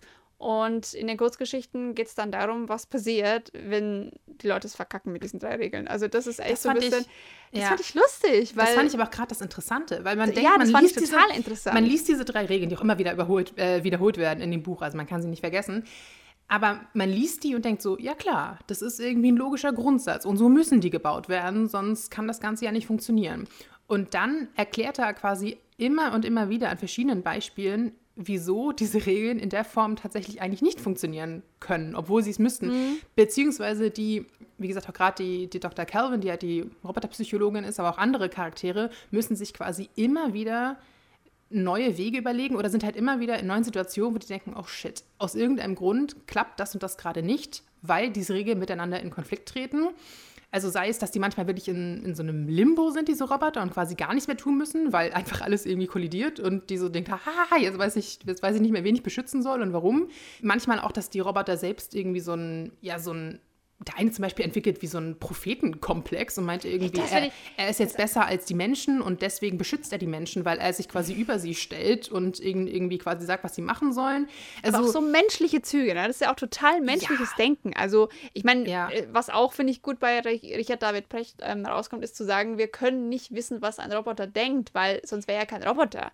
Und das, glaube ich, ist an dem Punkt, da kommt man echt an die Grenzen der Fantasie. Man kann sich einfach Einerseits immer nur ja. das ausdenken, was man halt selber irgendwie kennt. Und das finde ich, merkt Ja. man da total. Also einerseits ja, man, ich finde natürlich auch, wie wir sagten, im Laufe des Buches werden sie auch immer menschlicher sozusagen. Ich finde aber tatsächlich das hier sehr gut gelöst, weil es immer erklärt wird. Es ist nicht so, ja, der Roboter ist böse einfach Das so, stimmt. weil es jetzt irgendwie ein cooles Plot-Device ist, sondern es wird immer, das ist eigentlich auch fast, also es passiert gar nicht so wahnsinnig viel. Man hat eigentlich gar nicht so viel Action. Es ist wirklich sehr, sehr viel okay, wir stellen irgendwelche Hypothesen auf, warum die Roboter sich gerade so verhalten, wie sie sich verhalten und dann diskutieren wir das eine halbe Stunde aus. Und deswegen, ich fand das trotzdem irgendwie ganz gut gelöst, weil ich dachte, ja, es ist jetzt nicht völlig abgehoben, sondern es hatte immer irgendeinen Sinn. Also manchmal war es halt echt super verwurstelt und man musste auch selber ein bisschen sehr viel mitdenken. Wo das, ah ja, okay, also so und dann der Schritt und dann das. Aber es war immer logisch begründet. Das mochte ich halt. Also diese Ja, Roboter haben schon auch gut. aufgrund dieser Regeln, also auf Basis dieser Regeln immer gehandelt. Und wie gesagt, du merktest einfach, je komplexer die Roboter werden und je intelligenter, desto komplexer werden auch die Probleme, die dadurch Ja. irgendwie eintreten. Was ich ja auch noch ganz interessant fand, das war relativ zu Beginn, ich glaube schon in der ersten Geschichte oder sowas, das war von Dr. Calvin selbst, die sagt, Mankind is no longer alone. Also die Menschheit ist nicht länger allein. Das fand ich einen total interessanten Ansatz, weil ich finde, das ist sowas, was bei KI eigentlich nicht so normalerweise gesagt, also gedacht wird, in Anführungsstrichen. In welchem Zusammenhang meinst du? Das einfach nur völlig, ich weiß nicht mehr genau, in welchem Zusammenhang sie das gesagt hat, aber das war relativ zu Beginn in diesem Interview, dass sie einfach sagt, wir haben, erschaffen uns diese, diese KIs nicht nur, weil wir sie benutzen wollen, sondern tatsächlich, um, wie soll ich sagen, so eine Art intellektuelles Ebenbild oder eine Partner, einen Spielkameraden, ich weiß es nicht, Ja. auf dieser Welt zu haben. Dass wir quasi als Menschen, ich meine, wenn man es so sehen will, im Prinzip die Krone der Schöpfung sind und kein anderes Lebewesen haben, das einfach auf unserer, in unserer intellektuellen Liga spielt sozusagen. Und dass wir uns diese Roboter erschaffen zu haben, um irgendwie so ein bisschen so ein Gegenstück zu haben und einfach nicht mehr allein zu sein in der Welt oder in diesem Kosmos oder sowas. Das fand ich irgendwie total interessant, den Ansatz. Da sind wir wieder im Sinn des Lebens, ne? Sind wir. Allgemein, glaube ich, macht sowas auch die Faszination aus von Jurassic Park, von Zombie-Filmen, keine Ahnung, dass es irgendjemanden gibt, der uns das Wasser reichen kann. Was Gefährlichkeit angeht, was vielleicht auch äh, Brutalität angeht und sowas. Ich glaube, das ist mit der Kern, warum Menschen sich so gerne furchtbar böse Dinge ausdenken, ist, dass man einfach, ich glaube, die Leute langweilen sich einfach. Wenn irgend, ja, weil irgendwann hast du alles erreicht, du hast vor nichts mehr Angst, du. äh, Ja, wir haben ja ist- quasi keine natürlichen Feinde mehr, so ja, ziemlich. warum sollte man sich einen Film angucken, wo uns ähm, vorzeitige Urmonster reihenweise die Köpfe abreißen? Also das ja, hat ja wirklich wenig, also für mich wenig Unterhaltungsfaktor. Aber ich glaube, der Unterhaltungsfaktor kommt daher, dass man das einfach nicht kennt als Mensch. Dass man sagt, Ja, man kennt es nicht, dass ich vor die Tür gehe und da werde ich aufgefressen von irgendwas. Das ist einfach was, was so einen Nervenkitzel hat, das Unbekannt. Ich glaube, das ist bei der Ich mein, KI auch. Ja, es ist jetzt keine. Alltagsangst, dass ich rausgehe und ein T-Rex auf mich zurennt. Nee, aber du weißt, was ich meine. Nee, aber was zum Beispiel bei Jurassic Park ja auch ein großer Faktor ist, ist einfach dieses Gott-Spielen. Ne? Also was mache ich, wenn ich eine Kreation erschaffe, die Mhm. mir dann aber quasi über den Kopf wächst und es stellt sich raus, scheiße, die ist irgendwie viel größer und stärker und gefährlicher als ich selbst Also und jetzt habe ich die Kontrolle ne? verloren. Genau, das ist dieses typische Frankenstein-Motiv, was hier auch so ein bisschen auftaucht. Ich weiß nicht, ob du dich erinnerst, das ist auch in dieser Geschichte, als dieser eine Roboter sich zum Propheten erklärt. Ähm, da bauen die Die vor finde ihm ich klasse. Ist eine Genau, die fand, ich, die fand ich super. Das war eine meiner Lieblingsgeschichten. Ja. Und da bauen die quasi vor seinen Augen einen anderen Roboter zusammen, um ihm zu zeigen, dass auch er vom Menschen gebaut wurde, weil er das nicht glauben möchte, weil er meint, nee, sowas Tolles und Intelligentes wie ich kann nicht von so Losern wie euch erschaffen worden sein. I feel him. Und ähm, dann stecken die halt diese ganzen Einzelteile zusammen und dann geht da auch so ein riesiger Stromschlag durch und dann erwacht dieses, äh, ja, dieser Roboter halt zum Leben. Da dachte ich so, aha, aha, die Szene kenne ich doch aus Frankenstein von Mary Shelley. Also, das ist natürlich auch sowas, was, glaube ich, ist halt so ein klassisches Motiv. Das taucht immer mal Ja, wieder auf und das muss absolut. man, muss man mal bringen. Also, falls ihr es noch nicht gelesen habt, wirklich auch ein super tolles Buch. Ich habe damals auch erwartet, ach, das ist einfach so Science Fiction und Horror und so ist es überhaupt nicht. Also, es gibt sehr wenig sehr wenig Wissenschaft, relativ wenig Horror in dem Buch. Genau, es ist sehr philosophisch. Es geht wirklich darum, was passiert mit dieser Kreatur, die du erschaffen hast und was schuldest du dieser Kreatur sozusagen dafür, dass du sie in Ja. die Welt gesetzt hast. Kann ich euch sehr empfehlen, das Hörbuch von Katharina Thalbach, weil das eine wahnsinnige Atmosphäre hat. Also, Mhm. Gibt es so so Soundeffekte? Ja, es ist so Musik dabei zum Teil. Ich Oh. weiß auch gar nicht, welchen Verlag das jetzt war. Ich glaube, das ist so, das ist von mehrmals schon aufgelegt worden. Es hat so eine wahnsinnige Atmosphäre, weil ihre Stimme einfach so kratzig ist und Die so. eine eignet sich total für. Horror, ja. Ja. Ja, aber, aber ich, ich muss auch sagen, ich habe da echt auch Parallelen gesehen.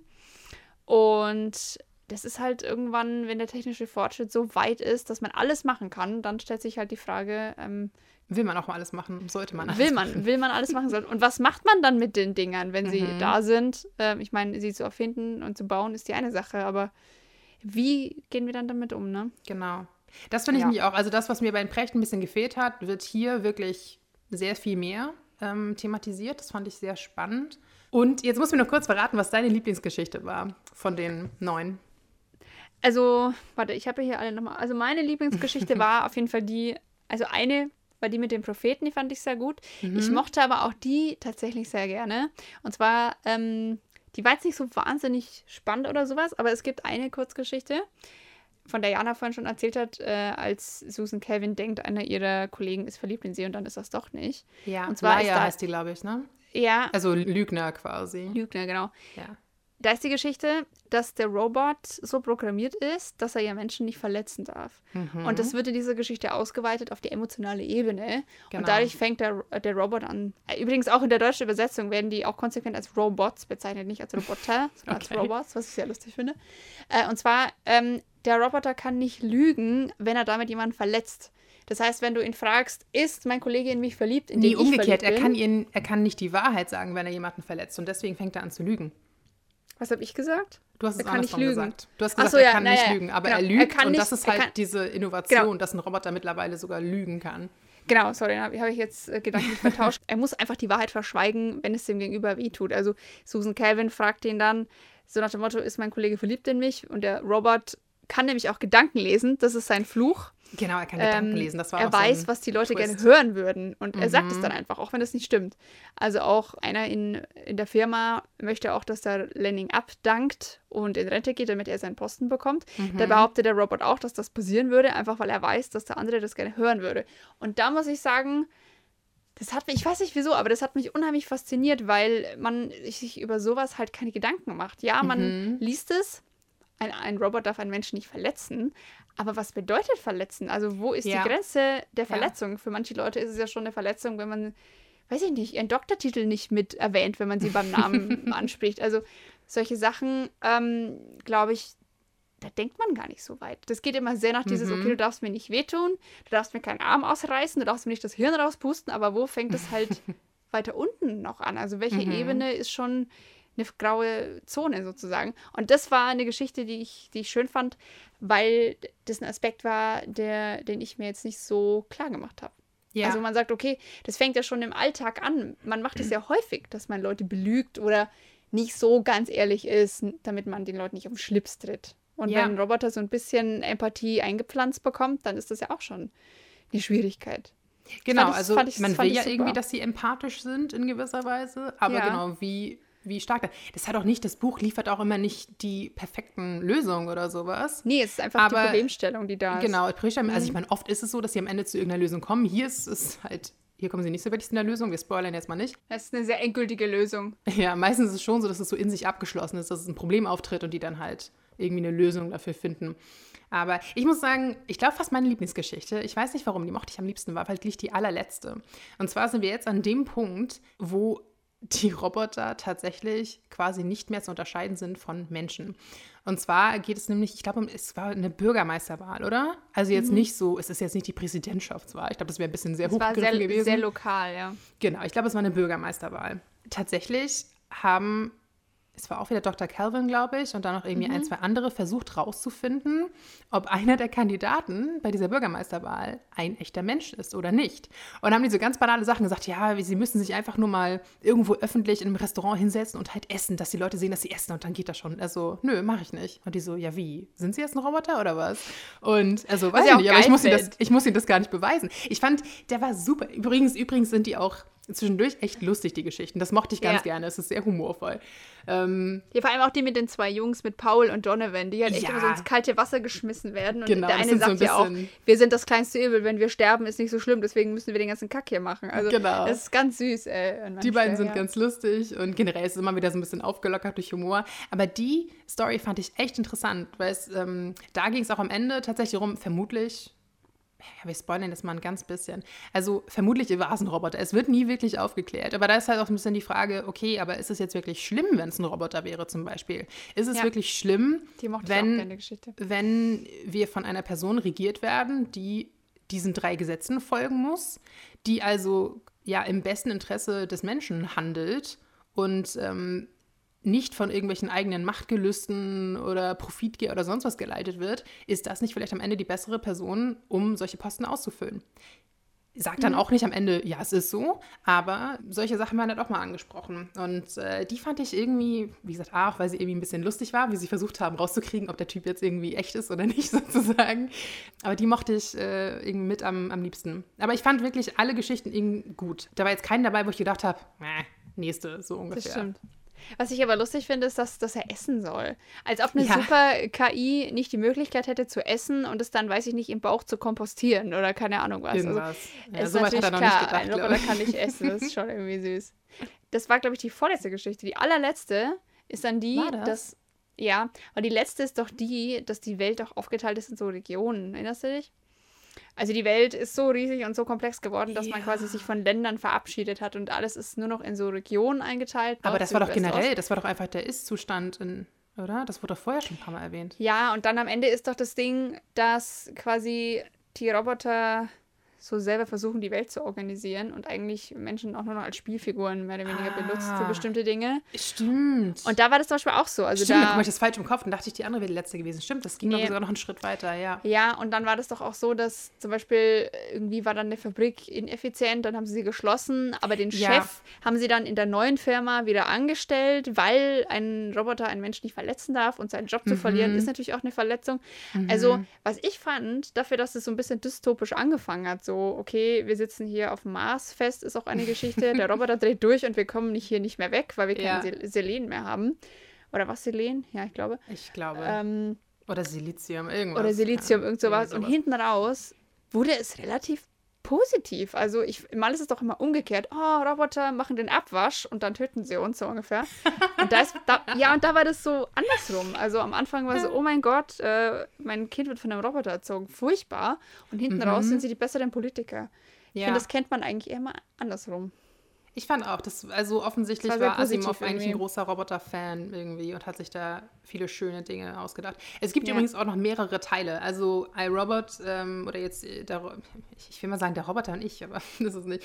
Ich, Das hätte ja auch äh, mehr Sinn ergeben, ganz ehrlich. Ich, der aber- Roboter, so, ne? Das ist eine Trilogie, mich erinnere. Genau, es, es gibt ähm, Ich, der Roboter, dann Geliebter Roboter und der 200-Jährige. Das sind jeweils so Kurzgeschichtenbände, meine ich.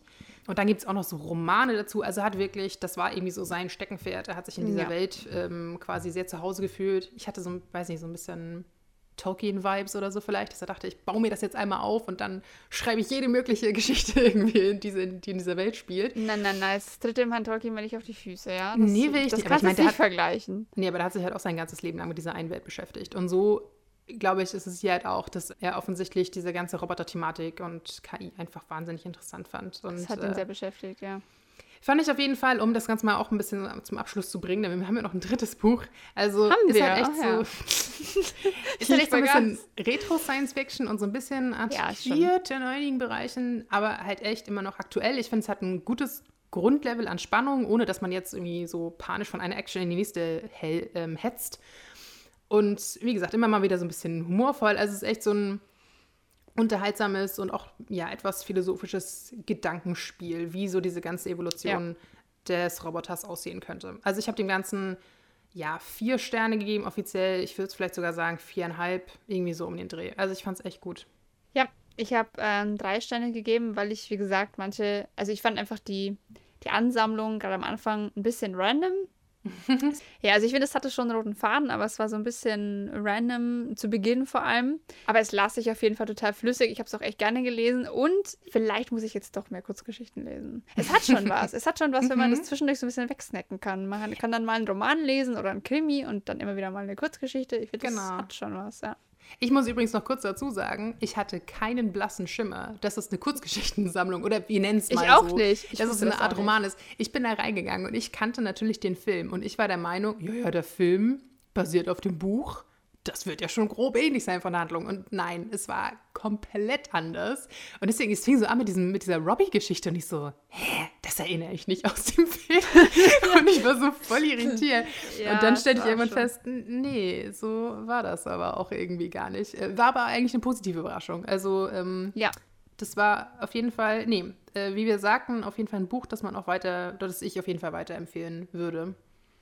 Jetzt hast du mir das so schmackhaft gemacht. Vielleicht hole ich mir jetzt dann noch den zweiten Band. Weil es war schon, es hat, also ich, ich finde das halt so lustig, weil das Buch ist aus den 50ern, mhm. aber es hat nichts von seiner Aktualität verloren. Mhm. So auch mit der heutigen Problematik, die KI so bringt. Ne? Also es ist schon sehr, es ist gut gealtert, sagt man ja immer so schön. Ja, und wie du sagst, irgendwie auch lustig, dass man immer sagt, ja, im nächsten Jahrzehnt passiert es, im nächsten Jahrzehnt passiert es und bis da haben wir das und das und irgendwie sind wir immer noch nicht so wirklich so weit. Aber, oh, was ich aber zum Beispiel hier, das finde ich ja immer wahnsinnig lustig, wenn man so ältere Science-Fiction-Filme, Geschichten und so weiter anschaut, dass die in gewissen Bereichen unfassbar fortschrittlich denken und in anderen überhaupt nicht ja. weiterdenken. Denn zum Beispiel, wie heißt der Donovan und wie ist der andere?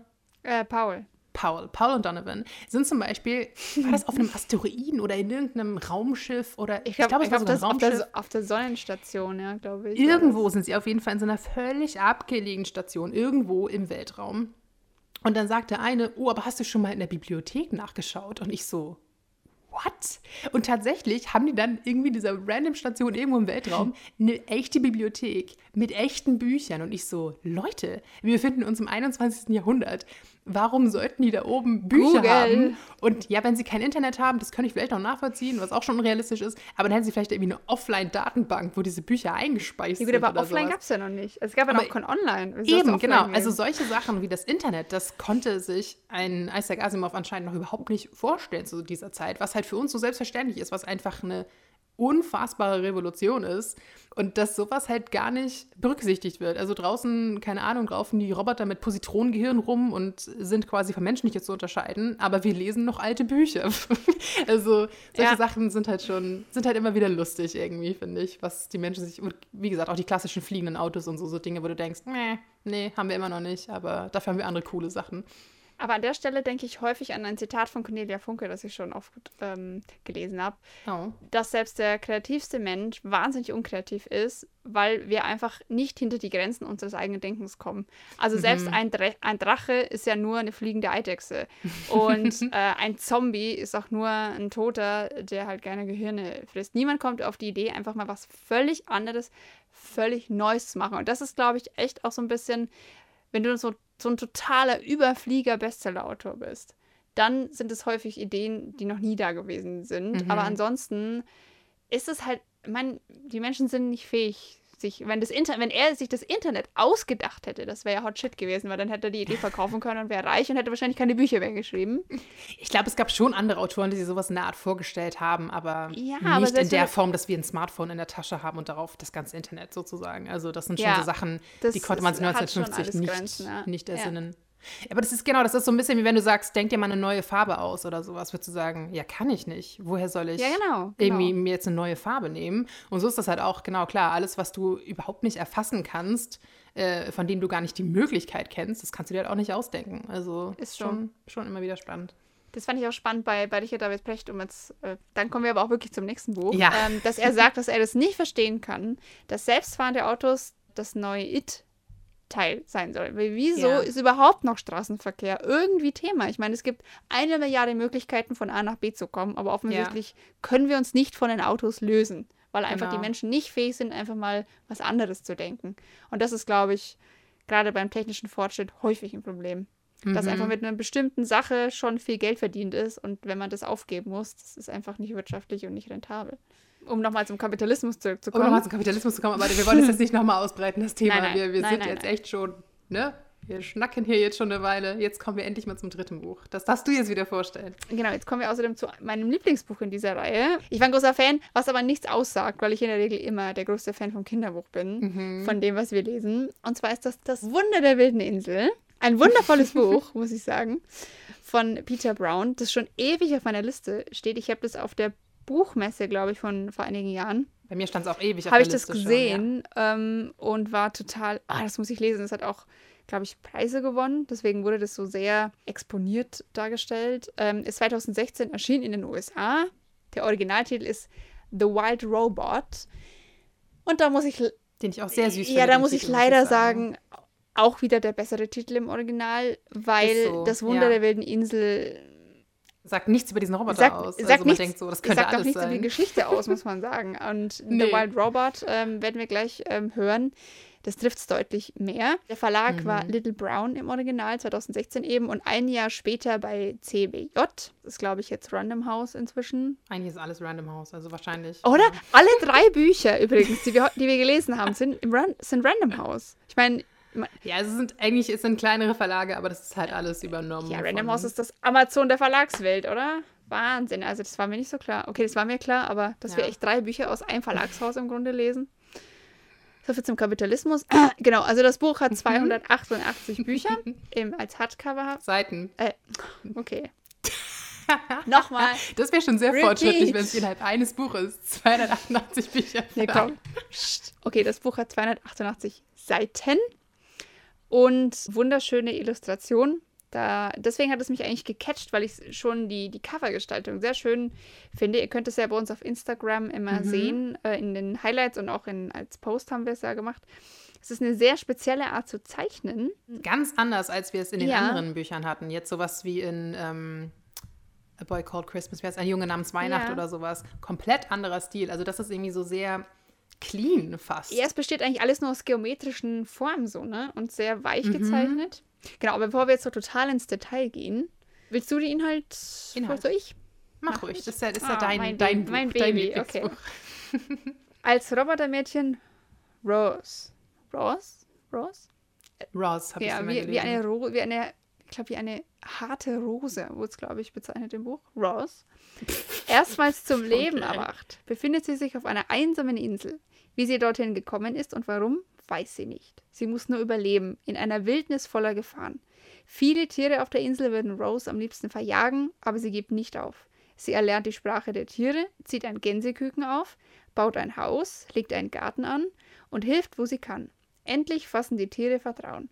Und als Rose dann selbst Hilfe braucht, sind sie zur Stelle. Ah. Genau. Ähm, erstmal noch ein bisschen zum Autor. Mhm der Peter Brown. Aus irgendeinem Grund dachte ich, der wäre Brite. Mm -mm. Ist er nicht. Er ist Amerikaner. Mm und er sah auch komplett anders aus. Als ich ihn gegoogelt habe, ich so, okay, irgendwie habe ich ihn mir viel älter und ganz Ich würde sagen, du hast überhaupt eine Vorstellung gehabt von ihm. Weiß ich nicht. Habe ich auch. Hab ich, ne, hab ich okay. schon. Habe ich schon oft bei Autoren, du nicht. Wenn du was liest, dass du dir vorstellst, wie die Person okay, aussieht. Dass, dass Isaac Asimov die Koteletten aus der Hölle hat, das war mir jetzt auch nicht klar. Aber bei Peter Brown habe ich, ich weiß, Peter Brown klingt so total nach ähm, Paddington. Wie hieß der nochmal? Mr. Brown? Ich finde, das klingt nach so einem Typen in so einem Tweet. Ja, ja. So, so ein klassischer Mr. Brown aus Paddington. Briten. Ja, ja. Aber es ist kein Nein. Brite. Es ist ein langweiliger Amerikaner. Nein, okay. Also es ist Amerikaner. Ich weiß, weiß gar nicht über langweilig. Tatsächlich.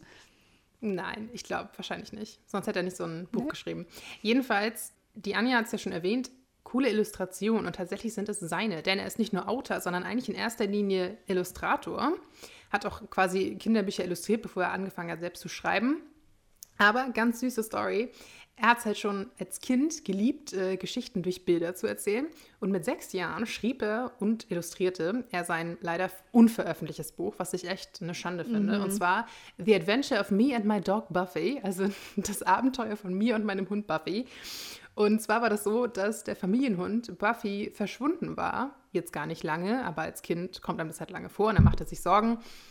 Und deswegen hat er dann alle möglichen Mutmaßungen angestellt, was Buffy denn so alles erleben könnte, während er von der Familie weg ist. Und dann hat er das quasi gezeichnet und seine Mutter hat die Geschichte für ihn aufgeschrieben, denn wie gesagt, er war erst sechs. Und das finde ich total süß. süß. Und ich finde, das sollte man einfach irgendwann nochmal rausbringen. Absolut. Warum gibt es das nicht? Das weiß ich nicht. Frag ihn doch mal an dieser Stelle. Ja. Auf jeden Fall. Jedenfalls, so hat er schon einige Bilderbücher vorher ähm, kreiert ich will jetzt, ja, geschrieben. Ich weiß nicht, ob es, ich glaube, es sind einige sind wirklich nur reine mhm. Bilderbücher und die waren auch alle mit Preisen überhäuft ohne Ende.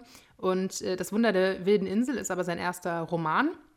Und tatsächlich hat er acht Jahre daran gearbeitet, was ich echt krass finde für ein Kinderbuch mit nicht mal 300 ja, also die, der also, Plot ist jetzt auch nicht, dass ich sage, wow, Mörderkomplex. Nee, ich weiß, ich habe mich auch ein bisschen gefragt, woran er so lange gearbeitet hat. Ich weiß nicht, ob es vielleicht mehr die Illustrationen waren als die Geschichte selbst oder sowas. Ich, also grundsätzlich geht es um dem Buch darum, ähm, eine Fabrik stellt Roboter her und verschifft sie irgendwo hin und eins dieser Schiffe erleidet Schiffbruch und diese Kisten mit den un ja, unfertigen Robots im Grunde, die erst ausgeliefert werden sollen, klatscht an, klatscht an eine Klippe.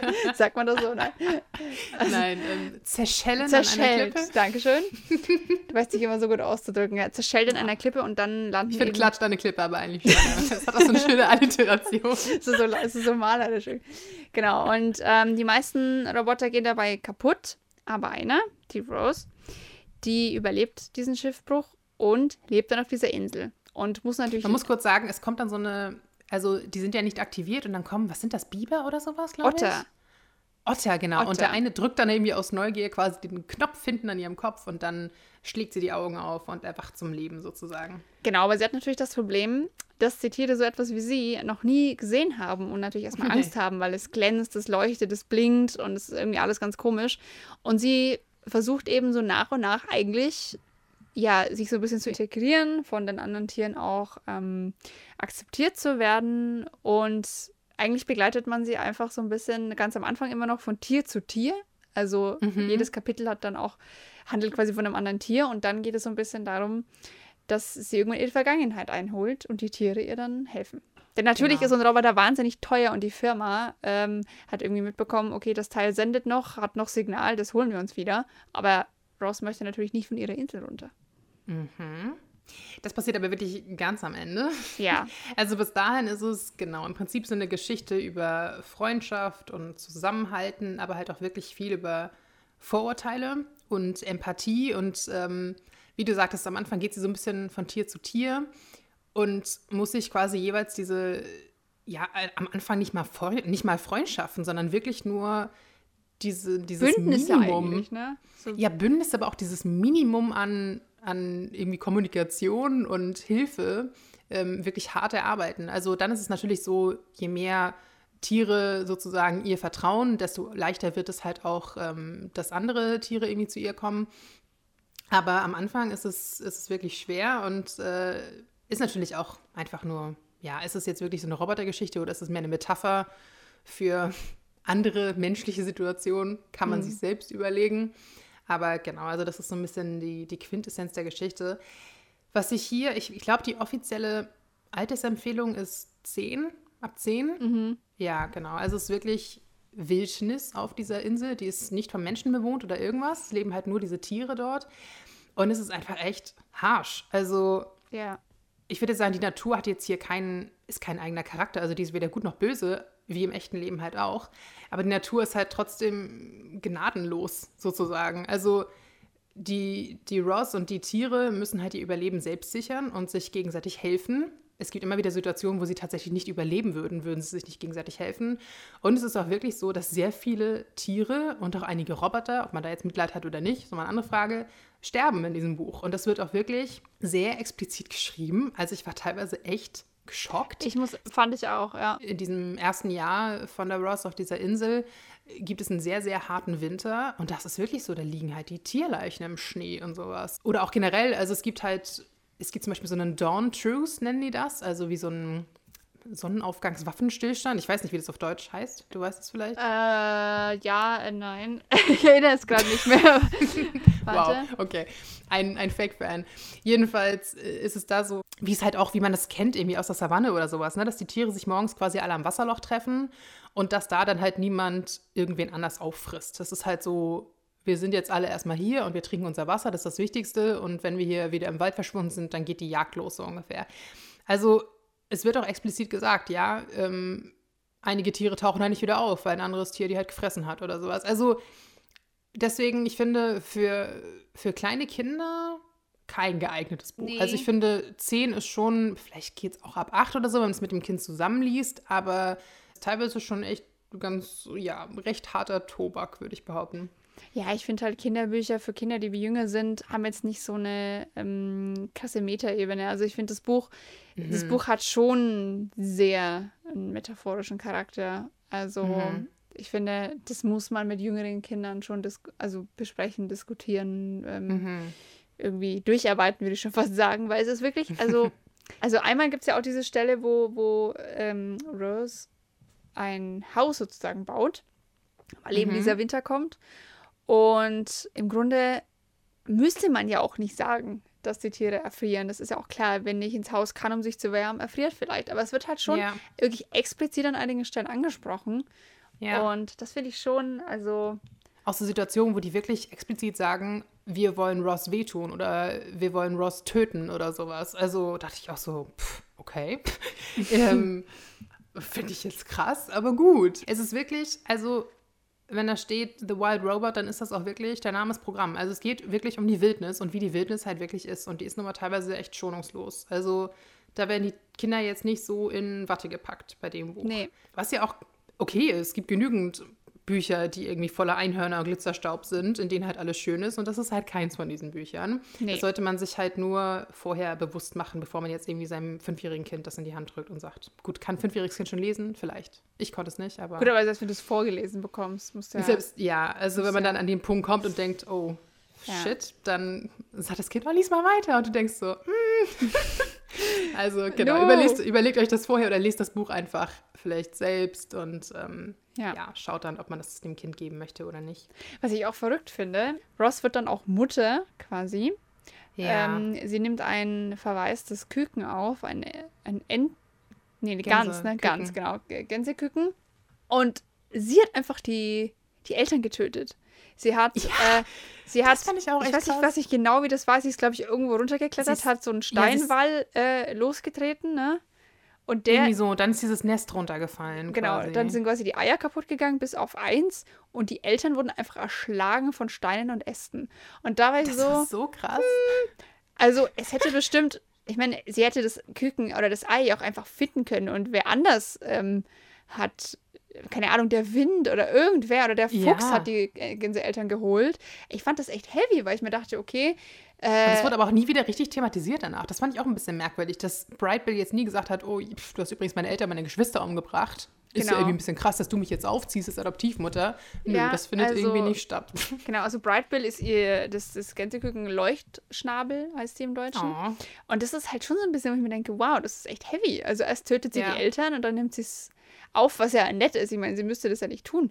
Aber ich Mhm. finde, es ist schon auch, sie ist auch, sie ist jetzt auch nicht nur ein positiver Charakter. Gut, sie macht es ja auch Mhm. nicht mit Absicht und es tut ja auch furchtbar leid hinterher. Aber es ist schon, das, das mochte ich an dem Buch auch gerne, dass, ähm, also für so ein Kinderbuch, das jetzt nicht so dick ist und das auch jetzt nicht so einen krassen Plot hat, gibt es da echt so ein paar vielschichtige Charaktere, möchte ich fast sagen. Ja, ich muss sagen, mir ging es eher nicht so. Okay. Also ich war generell, ich glaube, längst nicht so ein krasser Fan von diesem Buch wie du. Ich finde nämlich tatsächlich, dass viele der Charaktere irgendwie so ein bisschen farblos bleiben. Gerade weil es auch so viele gibt. Dann werden immer so wieder Namen erwähnt, wo ich dachte, oh Gott, ja, wer war das noch? Es gibt einfach so viele von diesen Tieren und die Okay. tauchen immer mal wieder so auf. Ich fand aber zum Beispiel auch Ross bis zum Ende. Ich habe, also ich weiß, dass dieses Buch mich mehr emotional berühren hätte sollen, aber hat es tatsächlich nicht. Auch nicht am Ende, was ja irgendwie echt eine traurige Szene war an sich. Für mich blieb nämlich auch gerade Ross irgendwie bis zum Ende immer so ein bisschen mechanisch, immer so ein bisschen emotionslos. Was heißt emotionslos? Ich meine, warum auch? Warum sollte ein Roboter Emotionen haben? Ich fand es eigentlich erstaunlich, dass sie überhaupt so viele Emotionen hatte, wo man sich fragt, was war jetzt der Sinn, dass der Hersteller überhaupt diese Möglichkeit gegeben hat, solche Dinge zu empfinden. Aber ich finde, man merkt es einfach, dass sie nur begrenzt emotional intelligent ist. Und deswegen wurde ich irgendwie nie so richtig warm mit ihr, muss ich sagen. Okay. Also es war jetzt kein Oh, Charakter, von Sünde. dem ich dachte, ja, nee, das war einfach. Also, ich, vielleicht liegt es auch ein bisschen daran, muss ich gestehen, dass ich das Buch jetzt, glaube ich, über zwei Monate oder so gelesen habe. Also, wenn man es in einem Rutsch durchliest, vielleicht ist man dann irgendwie einfach noch mehr drin, als ich es jetzt Mhm, das war. kann schon sein. Aber nee, also mir ging es tatsächlich so, dass ich irgendwie nicht so connected habe mit, mit dem Roboter oder mit irgendeinem der Charaktere tatsächlich. Also, An der Stelle muss ich vielleicht noch erwähnen, es gibt noch einen zweiten Teil. Mhm. Ähm, The Wild Robot Escapes, das ist bisher nur auf Englisch erschienen. Ich habe das gelesen, weil ich einfach das erste so toll fand. Und da muss ich sagen, wenn man das liest, dann klären sie so ein paar Fragen oder so ein paar Probleme Okay. in Anführungszeichen, das das erste Buch hat. Ich meine, das erste Buch sollte natürlich allein stehen können, ganz klar. Aber das ist jetzt kein Spoiler für den ersten Teil, weil das nicht relevant ist. Aber Rose wurde zu dem Zweck gebaut, sie ist nämlich ein Farmroboter. Also sie ist sozusagen dafür zuständig, Tiere zu versorgen und das erklärt ihre begrenzte Emotionalität. Sie kann nämlich nur bezüglich Tiere emotional werden, ähm, ja, für deren Schutz sie zuständig ist. Ähm, mhm. Und deswegen hat sie so eine emotionale Bindung zu diesem Küken und zu den anderen Tieren eher nicht so. Was ich lustig finde, mhm. weil das klingt ein bisschen konstruiert im Nachhinein. Fällt mir jetzt auch gerade so auf irgendwie. Aber ganz persönlich muss ich sagen, der zweite Teil war fast besser, weil der hat viel, okay. der hat viel mehr von dieser KI-Thematik nochmal gebracht, weil sie dann nämlich ja. irgendwie gar keinen Bock hat, diesen Farmer-Job jetzt hier zu machen und lieber wieder auf ihre Insel will und dann da sich so ein bisschen die Frage stellt, okay, ist es mein Zweck, dafür wurde ich programmiert, aber muss ich diesem Zweck auch folgen? Mhm. Und äh, was kann ich jetzt tun, äh, wenn ich das alles hier gar nicht möchte und meinen eigenen Willen habe? Was ich echt deep finde für so ein Kinderbuch auch wieder. Das ist auch irgendwie mhm. so 10 plus. Und rückwirkend muss ich sagen, fand ich das erste dann auch relativ, ja nicht belanglos, aber die Handlung war jetzt nicht so da. Da wurde halt viel eingeführt, da wurde viel. Ja, also, also ich finde fast, man muss beide Bücher zusammenlesen, weil sonst ergibt es so wenig Sinn hinten raus. Also, okay. Ja, vielleicht schaue ich mir das zweite nochmal an. Ja. Also, das nämlich auch bei dem Buch ist es tatsächlich, es ist zwar im Prinzip eine vollständige Geschichte, aber es ist irgendwie so ein bisschen episodenartig. Es die Kapitel sind auch so viele, ja. Die Kapitel sind auch sehr kurz und oft ist es so, das fand ich zum Beispiel auch ein bisschen schade.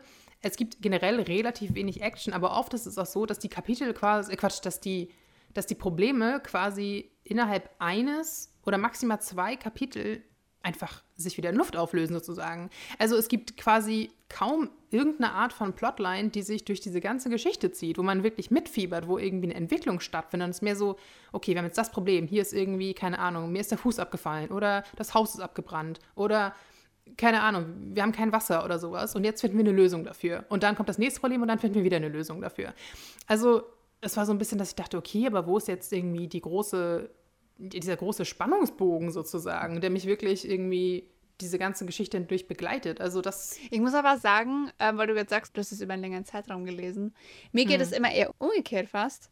Wenn ich Kinderbücher am Stück lese, denke ich mir, was für eine Basic Bitch Handlung, die hätte ich mir doch ausdenken können. Weil du echt feststellst, dass es oft so Schlag auf Schlag geht und echt immer so einen Deutschaufsatzcharakter hat, finde ich oft, mhm. wenn man Kinderbücher so am Stück wegliest. Das hatte ich jetzt aber bei dem Buch gar nicht. Ich habe das echt an einem Tag gelesen und mir ging es echt gar nicht so. Das liegt aber, glaube ich, auch ein bisschen daran, dass ich so verzaubert war von den Bildern. Das ist halt auch immer das Ding. Die Illustration bin, fand ich auch echt schön. Ja. ja, also ich bin da echt so ein bisschen verweilt. Ich finde, es hatte so ein bisschen. Es sah aus, als hätte jemand aus buntem Karton die einzelnen Bestandteile ausgeschnitten und dann auf die mhm. Seite geklebt und von oben fotografiert. Ich finde, das hatte mhm. so ein bisschen mhm. diese Optik. Wir hatten, wir haben sowas in der Grundschule. Und es sind auch wirklich viele Illustrationen. Viele, das hat man ja auch längst nicht ja. immer und das fand ich auch wirklich schön in dem Buch, ja. Ja, also der Stil ist wirklich sehr, sehr besonders. Ja, gut, über die Handlung muss ich jetzt im Nachhinein auch sagen, kann man streiten. Ich finde nach wie vor, dass es ein wahnsinnig tolles Buch ist, weil es, obwohl es ja doch sehr abgehackt und sehr kurz ist, wenn man es mit seinen Kindern besprechen will, sehr viel Ethik enthält, sehr viel Moral, mhm. sehr viel gesellschaftliche Probleme, ähm, die ja gut ruckzuck Rabazamba gelöst werden. Ja, das ist schon richtig. Aber welchen Mehrwert hätte es, die Kindern jetzt mit über viele Seiten mit dem immer gleichen Problem zu traktieren? Das muss man auch sehen. Die Aufmerksamkeitsspanne ja. eines Kindes ist nun mal deutlich na gut, kürzer. mit zehn kann man schon. also ja, zehn habe ich, keine Ahnung, das Tagebuch der Anne Frank gelesen oder sowas. Also da konnte man sich schon ein bisschen länger ja, konzentrieren. Ja, du, also du darfst jetzt nicht von, von, von so einem Nerd ausgehen, wie wir das sind. Ja, das stimmt schon. Stimmt schon, stimmt schon, du hast schon recht. Mich hat es jetzt nicht gestört, aber es ist vielleicht ein Manko, ja. Es ist jetzt auch nicht so, dass mir das Buch gar nicht gefallen hat. Das klingt, klang jetzt so ein bisschen. Also ich habe schon ganz gerne gelesen. Ich fand auch den, den Schreibstil an sich ganz schön, also auch relativ simpel, aber ähm, irgendwie ganz cool. Ich lese auch keine Kinderbücher und das ist auch oft mein Favorit in unseren Folgen. Aber in dem Fall war es jetzt leider nicht so. Aber trotzdem, wenn du jetzt sagst, das zweite ist so gut, dann würde ich den zweiten bestimmt auch nochmal eine Chance geben. Also das zweite und hat natürlich einen ähnlichen Stil, sage ich jetzt mal. Aber mhm. es passiert deutlich mehr. Und ich finde, da ist so eine Problematik, die über allem schwebt. Das ist ja das, was dir gefehlt hat. Die, das ist echt so ein bisschen dieses, ähm, sie hat diese Bestimmung, aber eigentlich möchte sie da nicht folgen. Ich meine, es hat auch ein paar Längen und auch hier ist es ein bisschen redundant an manchen Stellen, weil sie dann immer wieder versucht zu fliehen und dann klappt es nicht und so weiter. Aber, also ich habe, muss ehrlich zugeben, ich habe selten in letzter Zeit ein Kinderbuch gelesen, das mich so fasziniert hat. Ich finde halt auch die, also ich fand zum Beispiel ich, die Prämisse super interessant. Also einen Roboter in der Wildnis auf, auszusetzen und wirklich diesen krassen Kontrast zu haben zwischen absoluter Natur sozusagen und dieser künstlichen Intelligenz. Die Prämisse fand ich super. Vielleicht war das auch ein bisschen das Problem. Also, dass ich so wahnsinnig hohe Erwartungen hatte, weil ich die Idee so cool fand und dann dachte, mh, Umsetzung, hm. weißt du, vielleicht ähm, Ja. kam es auch daher. Mich würde interessieren, was aus dem Buch geworden wäre, wenn es kein Kinderbuch gewesen wäre und man das auf einer etwas ähm, intellektuell höheren Ebene hätte ausklügeln können. Fände ich auch interessant. Also Ja. als Erwachsenenroman wird das, glaube ich, auch gut äh, funktionieren. Also Ja. könnte auf jeden Fall. Ja, auch gerade so mit dem Ich schreibe dem, ich schreib dem Peter Brown das mal. Wenn ich ihn Peter, eh schon schreibe, genau. dann, Genau. Wenn du ihn eh schon nach seinem Hundebuch fragst, dann mach doch da gleich. genau. Abschließend muss ich sagen, war das echt mein Lieblingsbuch von diesen dreien. Ich habe fünf Steine gegeben, aber ich war auch, ich muss auch ehrlich sagen, ich war auch echt geflasht. Ich weiß gar nicht, jetzt im Nachhinein weiß ich gar nicht mehr wieso. Wahrscheinlich, weil ich Ist auch gar manchmal so, dass man so in dem Moment einfach irgendwie darin gefangen ist und denkt, oh, das war irgendwie so ein cool. Und dann im Nachhinein denkst du so, oh, war es wirklich so? Ja, ich bin auch. Ich, So ging es mit dem, mit dem Fantastic Beasts-Film, doch mit dem zweiten, dass ich total geflasht war und dann irgendwie so ein, zwei Tage später dachte ich, was hast du da eigentlich gesehen? ja, der, der Film hatte keine Handlung, aber das ist ein ganz anderes Thema. Exakt. Ähm, ich glaube, das liegt daran, dass ich das Buch äh, auf der Buchmesse gesehen habe und es war ein totaler Coverkauf. Und ich habe überhaupt nicht gewusst, worauf ich mich einlasse. Und dann Mhm. war ich total positiv überrascht. Das ist doch häufig so, wenn man nichts erwartet. Ja. Bei dir war es halt genau andersrum, blöderweise. Du hast alles erwartet und nichts bekommen, gefühlt. Nee. Nichts ist jetzt übertrieben. Nee. Also, wie gesagt, es ist nicht so, dass das Buch schlecht ist, sonst würden wir es ja auch jetzt nicht vorstellen. Es ist ein, es ist ein nettes Kinderbuch. Ja, nett ist die kleine Schwester von Scheiße. Das wissen wir ja auch. Was mir vielleicht ein bisschen gefehlt hat, was wir, glaube ich, bisher in den anderen Kinderbüchern mehr hatten, war so ein bisschen dieser, dieser Witz. Also sei es tatsächlicher Humor oder einfach so ein bisschen dieses, dieser geistreiche Witz sozusagen. Also deswegen, glaube ich, wirkten die Charaktere auch so ein bisschen farblos auf mich, dass ich nicht so dachte, oh, das war ja mal ein cleveres Wortspiel oder sowas, weißt du? Also es war halt irgendwie recht einfach gehalten. Vielleicht auch, weil er irgendwie, weil das wirklich sein erster Kinderroman ist und er halt aus dieser Bild Bilderbuchschiene kommt, das ist ja doch nochmal ein bisschen anderes Niveau. Du musst aber auch bedenken, da unterhält sich ein, ein Roboter mit Tieren. Ich meine, wie hochintellektuell Natürlich. erwartest du Ja. die Gespräche? Ich wundere, Nicht intellektuell, sondern einfach nur, ich erwarte von Kinderbüchern, glaube ich, immer einen gewissen Witz. Ich weiß auch nicht. Wahrscheinlich ist das ein komischer, komischer Anspruch, aber naja, ich weiß, was du meinst. Ja, deswegen mag ich Patterson und Findus so gern. Das ganze Buch ist ein Witz. genau. Ähm, also nicht im positiven Sinne, Mhm. aber ich, ich, ich weiß, was du meinst. Du hattest jetzt drei Sterne gegeben? Ich habe, ja, ich, also man kann ja keine halben Sterne geben bei Goodreads, aber ich würde jetzt so sagen, so dreieinhalb vielleicht. Ich dachte, du, Drei ich dachte schon, du sagst zweieinhalb. Das hätte mich jetzt schon ein bisschen verletzt. Okay, nein. nee. Okay. Nein, ich würde sagen, so dreieinhalb Sterne. Für mich war das Highlight halt echt eher ähm, echt der Roboter. Der Asimov, Der Asimov, Der das war schon so Asimov. mein Favorit. sein Koteletten. Guckt euch den im Internet an, ich bin fast gestorben vor Lachen. Es war, ich habe auf, ich hab auf Instagram, ich habe, ich weiß nicht, ich habe mir vorher noch nie ein Bild von dem angeguckt, aber ich habe auf Instagram ein Zitat für euch gesucht für eine Story, dass ihr ein bisschen angeteased werdet für dieses Buch und ich war so, wo ist sein Gesicht? Das sind nur Haare. Das war echt, also krass, mega lustig. Ich liebe das ja, wenn Leute so ein bisschen ihren eigenen Look haben, der ist echt Aber auch erst im Alter, ne? Also wenn Ja, man ja. ihn so jünger anschaut, da hatte er ein ganz also rasiertes Gesicht, aber dann sind die Koteletten eskaliert. Also das ist schon ein Highlight. Ich vermute, dass er da irgendwann in seinem Kapuff einfach sich völlig verloren hat in dieser KI-Thematik und das Rasieren eingestellt hat. Oder sich nur das Kinn rasiert hat und dann gedacht hat, ah, ich habe keine Zeit mehr, ich muss weitermachen. Und dann sind die Koteletten einfach immer länger geworden. Das- Aber es ist nur eine Theorie. Ich finde, das klingt sehr plausibel. Ja, das ja. Genau so war das. Ich meine, fürs Kind hat man immer Zeit, aber dann. Ah, lustiger Typ, cooler Typ. Ich, also ich glaube, ich glaube, der hätte mir gefallen, wenn ich den kennengelernt hätte. Mhm. Ich glaube auch. Da So. war ein ganz lustiger Typ für, für Dinnerpartys oder sowas. Den hätte ich auch eingeladen. Genau. Und wenn ihr auf eine Dinnerparty eingeladen seid und mal richtig intellektuell vom Stapel lassen wollt, dann gönnt euch doch mal eins dieser Bücher. Vielleicht nicht das Kinderbuch, das ist ja, wie wir gehört haben, nicht das intellektuellste in dieser Reihe. Aber ich finde, zum Thema KI kann man sich gar nicht genug bilden. Denn wie wir gelernt haben, ist das ja unausweichlich, dass das bald kommt. Oder eigentlich schon da Genau. ist. Wenn ihr eine Alexa habt, dann wisst ihr, Genau. wovon ich rede. Genau, wir stecken quasi schon mittendrin. Genau. Und ich finde aber auch, es ist ein Thema, zu dem auch jeder irgendwie eine Meinung hat, weil Die zwangsläufig haben ohne- muss, oder? Weil haben muss, aber auch ohne jetzt wahnsinnig viel Vorwissen zu haben, hat man ja trotzdem irgendwie ja ein ethisches äh, Empfinden. Also was, äh, was Ja, man ja. sich halt von diesen Robotern in welcher Form auch immer verspricht oder wovor man sich fürchtet und äh, was für Regeln man da gerne aufstellen würde, sozusagen. Ich finde auch, das ist auf jeden Fall ein super interessantes Thema, das man immer Ja. mal wieder mit, mit Leuten besprechen sollte und kann. Ich bin ja jemand, ich bin da auch leicht zu beeindrucken. Ich habe mir ein neues Navi gekauft, weil mein altes hinüber war. Und hab, ja. bin ins Auto eingestiegen und war wieder so, woher weißt du, wo ich bin? Und das ist natürlich, ich weiß, dass das über Satelliten geht und dass das echt, dass das echt basic ist, was solche Techniken angeht. Aber es, es ist schon, es ist schon faszinierend. Und dann sagt es mir, in drei Kilometer kommt eine Tankstelle. Ich meine, woher weiß es das alles? Das ist natürlich schon. Es ist schon. Ich meine, gut, ein Navi ist eigentlich relativ basic, aber ja. ja, total, weiß ich es. auch. Aber das ist wirklich, das fasziniert mich Ich schon. hatte das vor, vor ein paar Tagen, dass ich irgendwas bei Google gesucht habe und ich habe es auf dem Handy eingetippt und da tippe ich unweigerlich immer irgendwelchen völligen Kuddelmuddel. Es waren drei random Buchstaben und trotzdem hat er mir das richtige Suchergebnis vorgeschlagen. Und da war ich echt in dem Moment, da saß ich da. ich Du meinst so, It- woher Itzel, Britzel? Britzel. Meinten Sie künstliche Intelligenz? So ungefähr, so ungefähr Ja. war das. Und ich war echt so, wow. Also alle anderen Menschen müssen genauso bescheuert ein, eintippen wie ich offensichtlich. Ansonsten hätte er das ja nicht gelernt. Aber das war echt so ein Moment, wo ich dachte, I ja, du bist, du bist schon clever. Also manchmal nicht, aber in dem Fall schon echt clever. Das war schon krass. Aber wie auch immer, jetzt haben wir hier für euch eure drei Bücher und einmal eure Karte zurück. Und wünschen euch viel Spaß. Mhm. Wir hoffen, dass ihr zumindest, zumindest eins der Bücher euch gönnt und einfach euch ein bisschen mit dem Thema beschäftigt. Ich habe jetzt auch nochmal festgestellt, es gibt so viele Filme und sowas zu dem Thema. Natürlich auch oft irgendwelche echt Dystopien, wo sie sich völlig bekloppte Sachen ausdenken. Aber es ist offensichtlich was, was uns äh, sehr beschäftigt als Menschheit und äh, echt unerschöpflich. Und ich habe echt Bock, da irgendwie noch ein bisschen tiefer einzusteigen tatsächlich, um mir noch ein paar mehr andere Geschichten zu gönnen.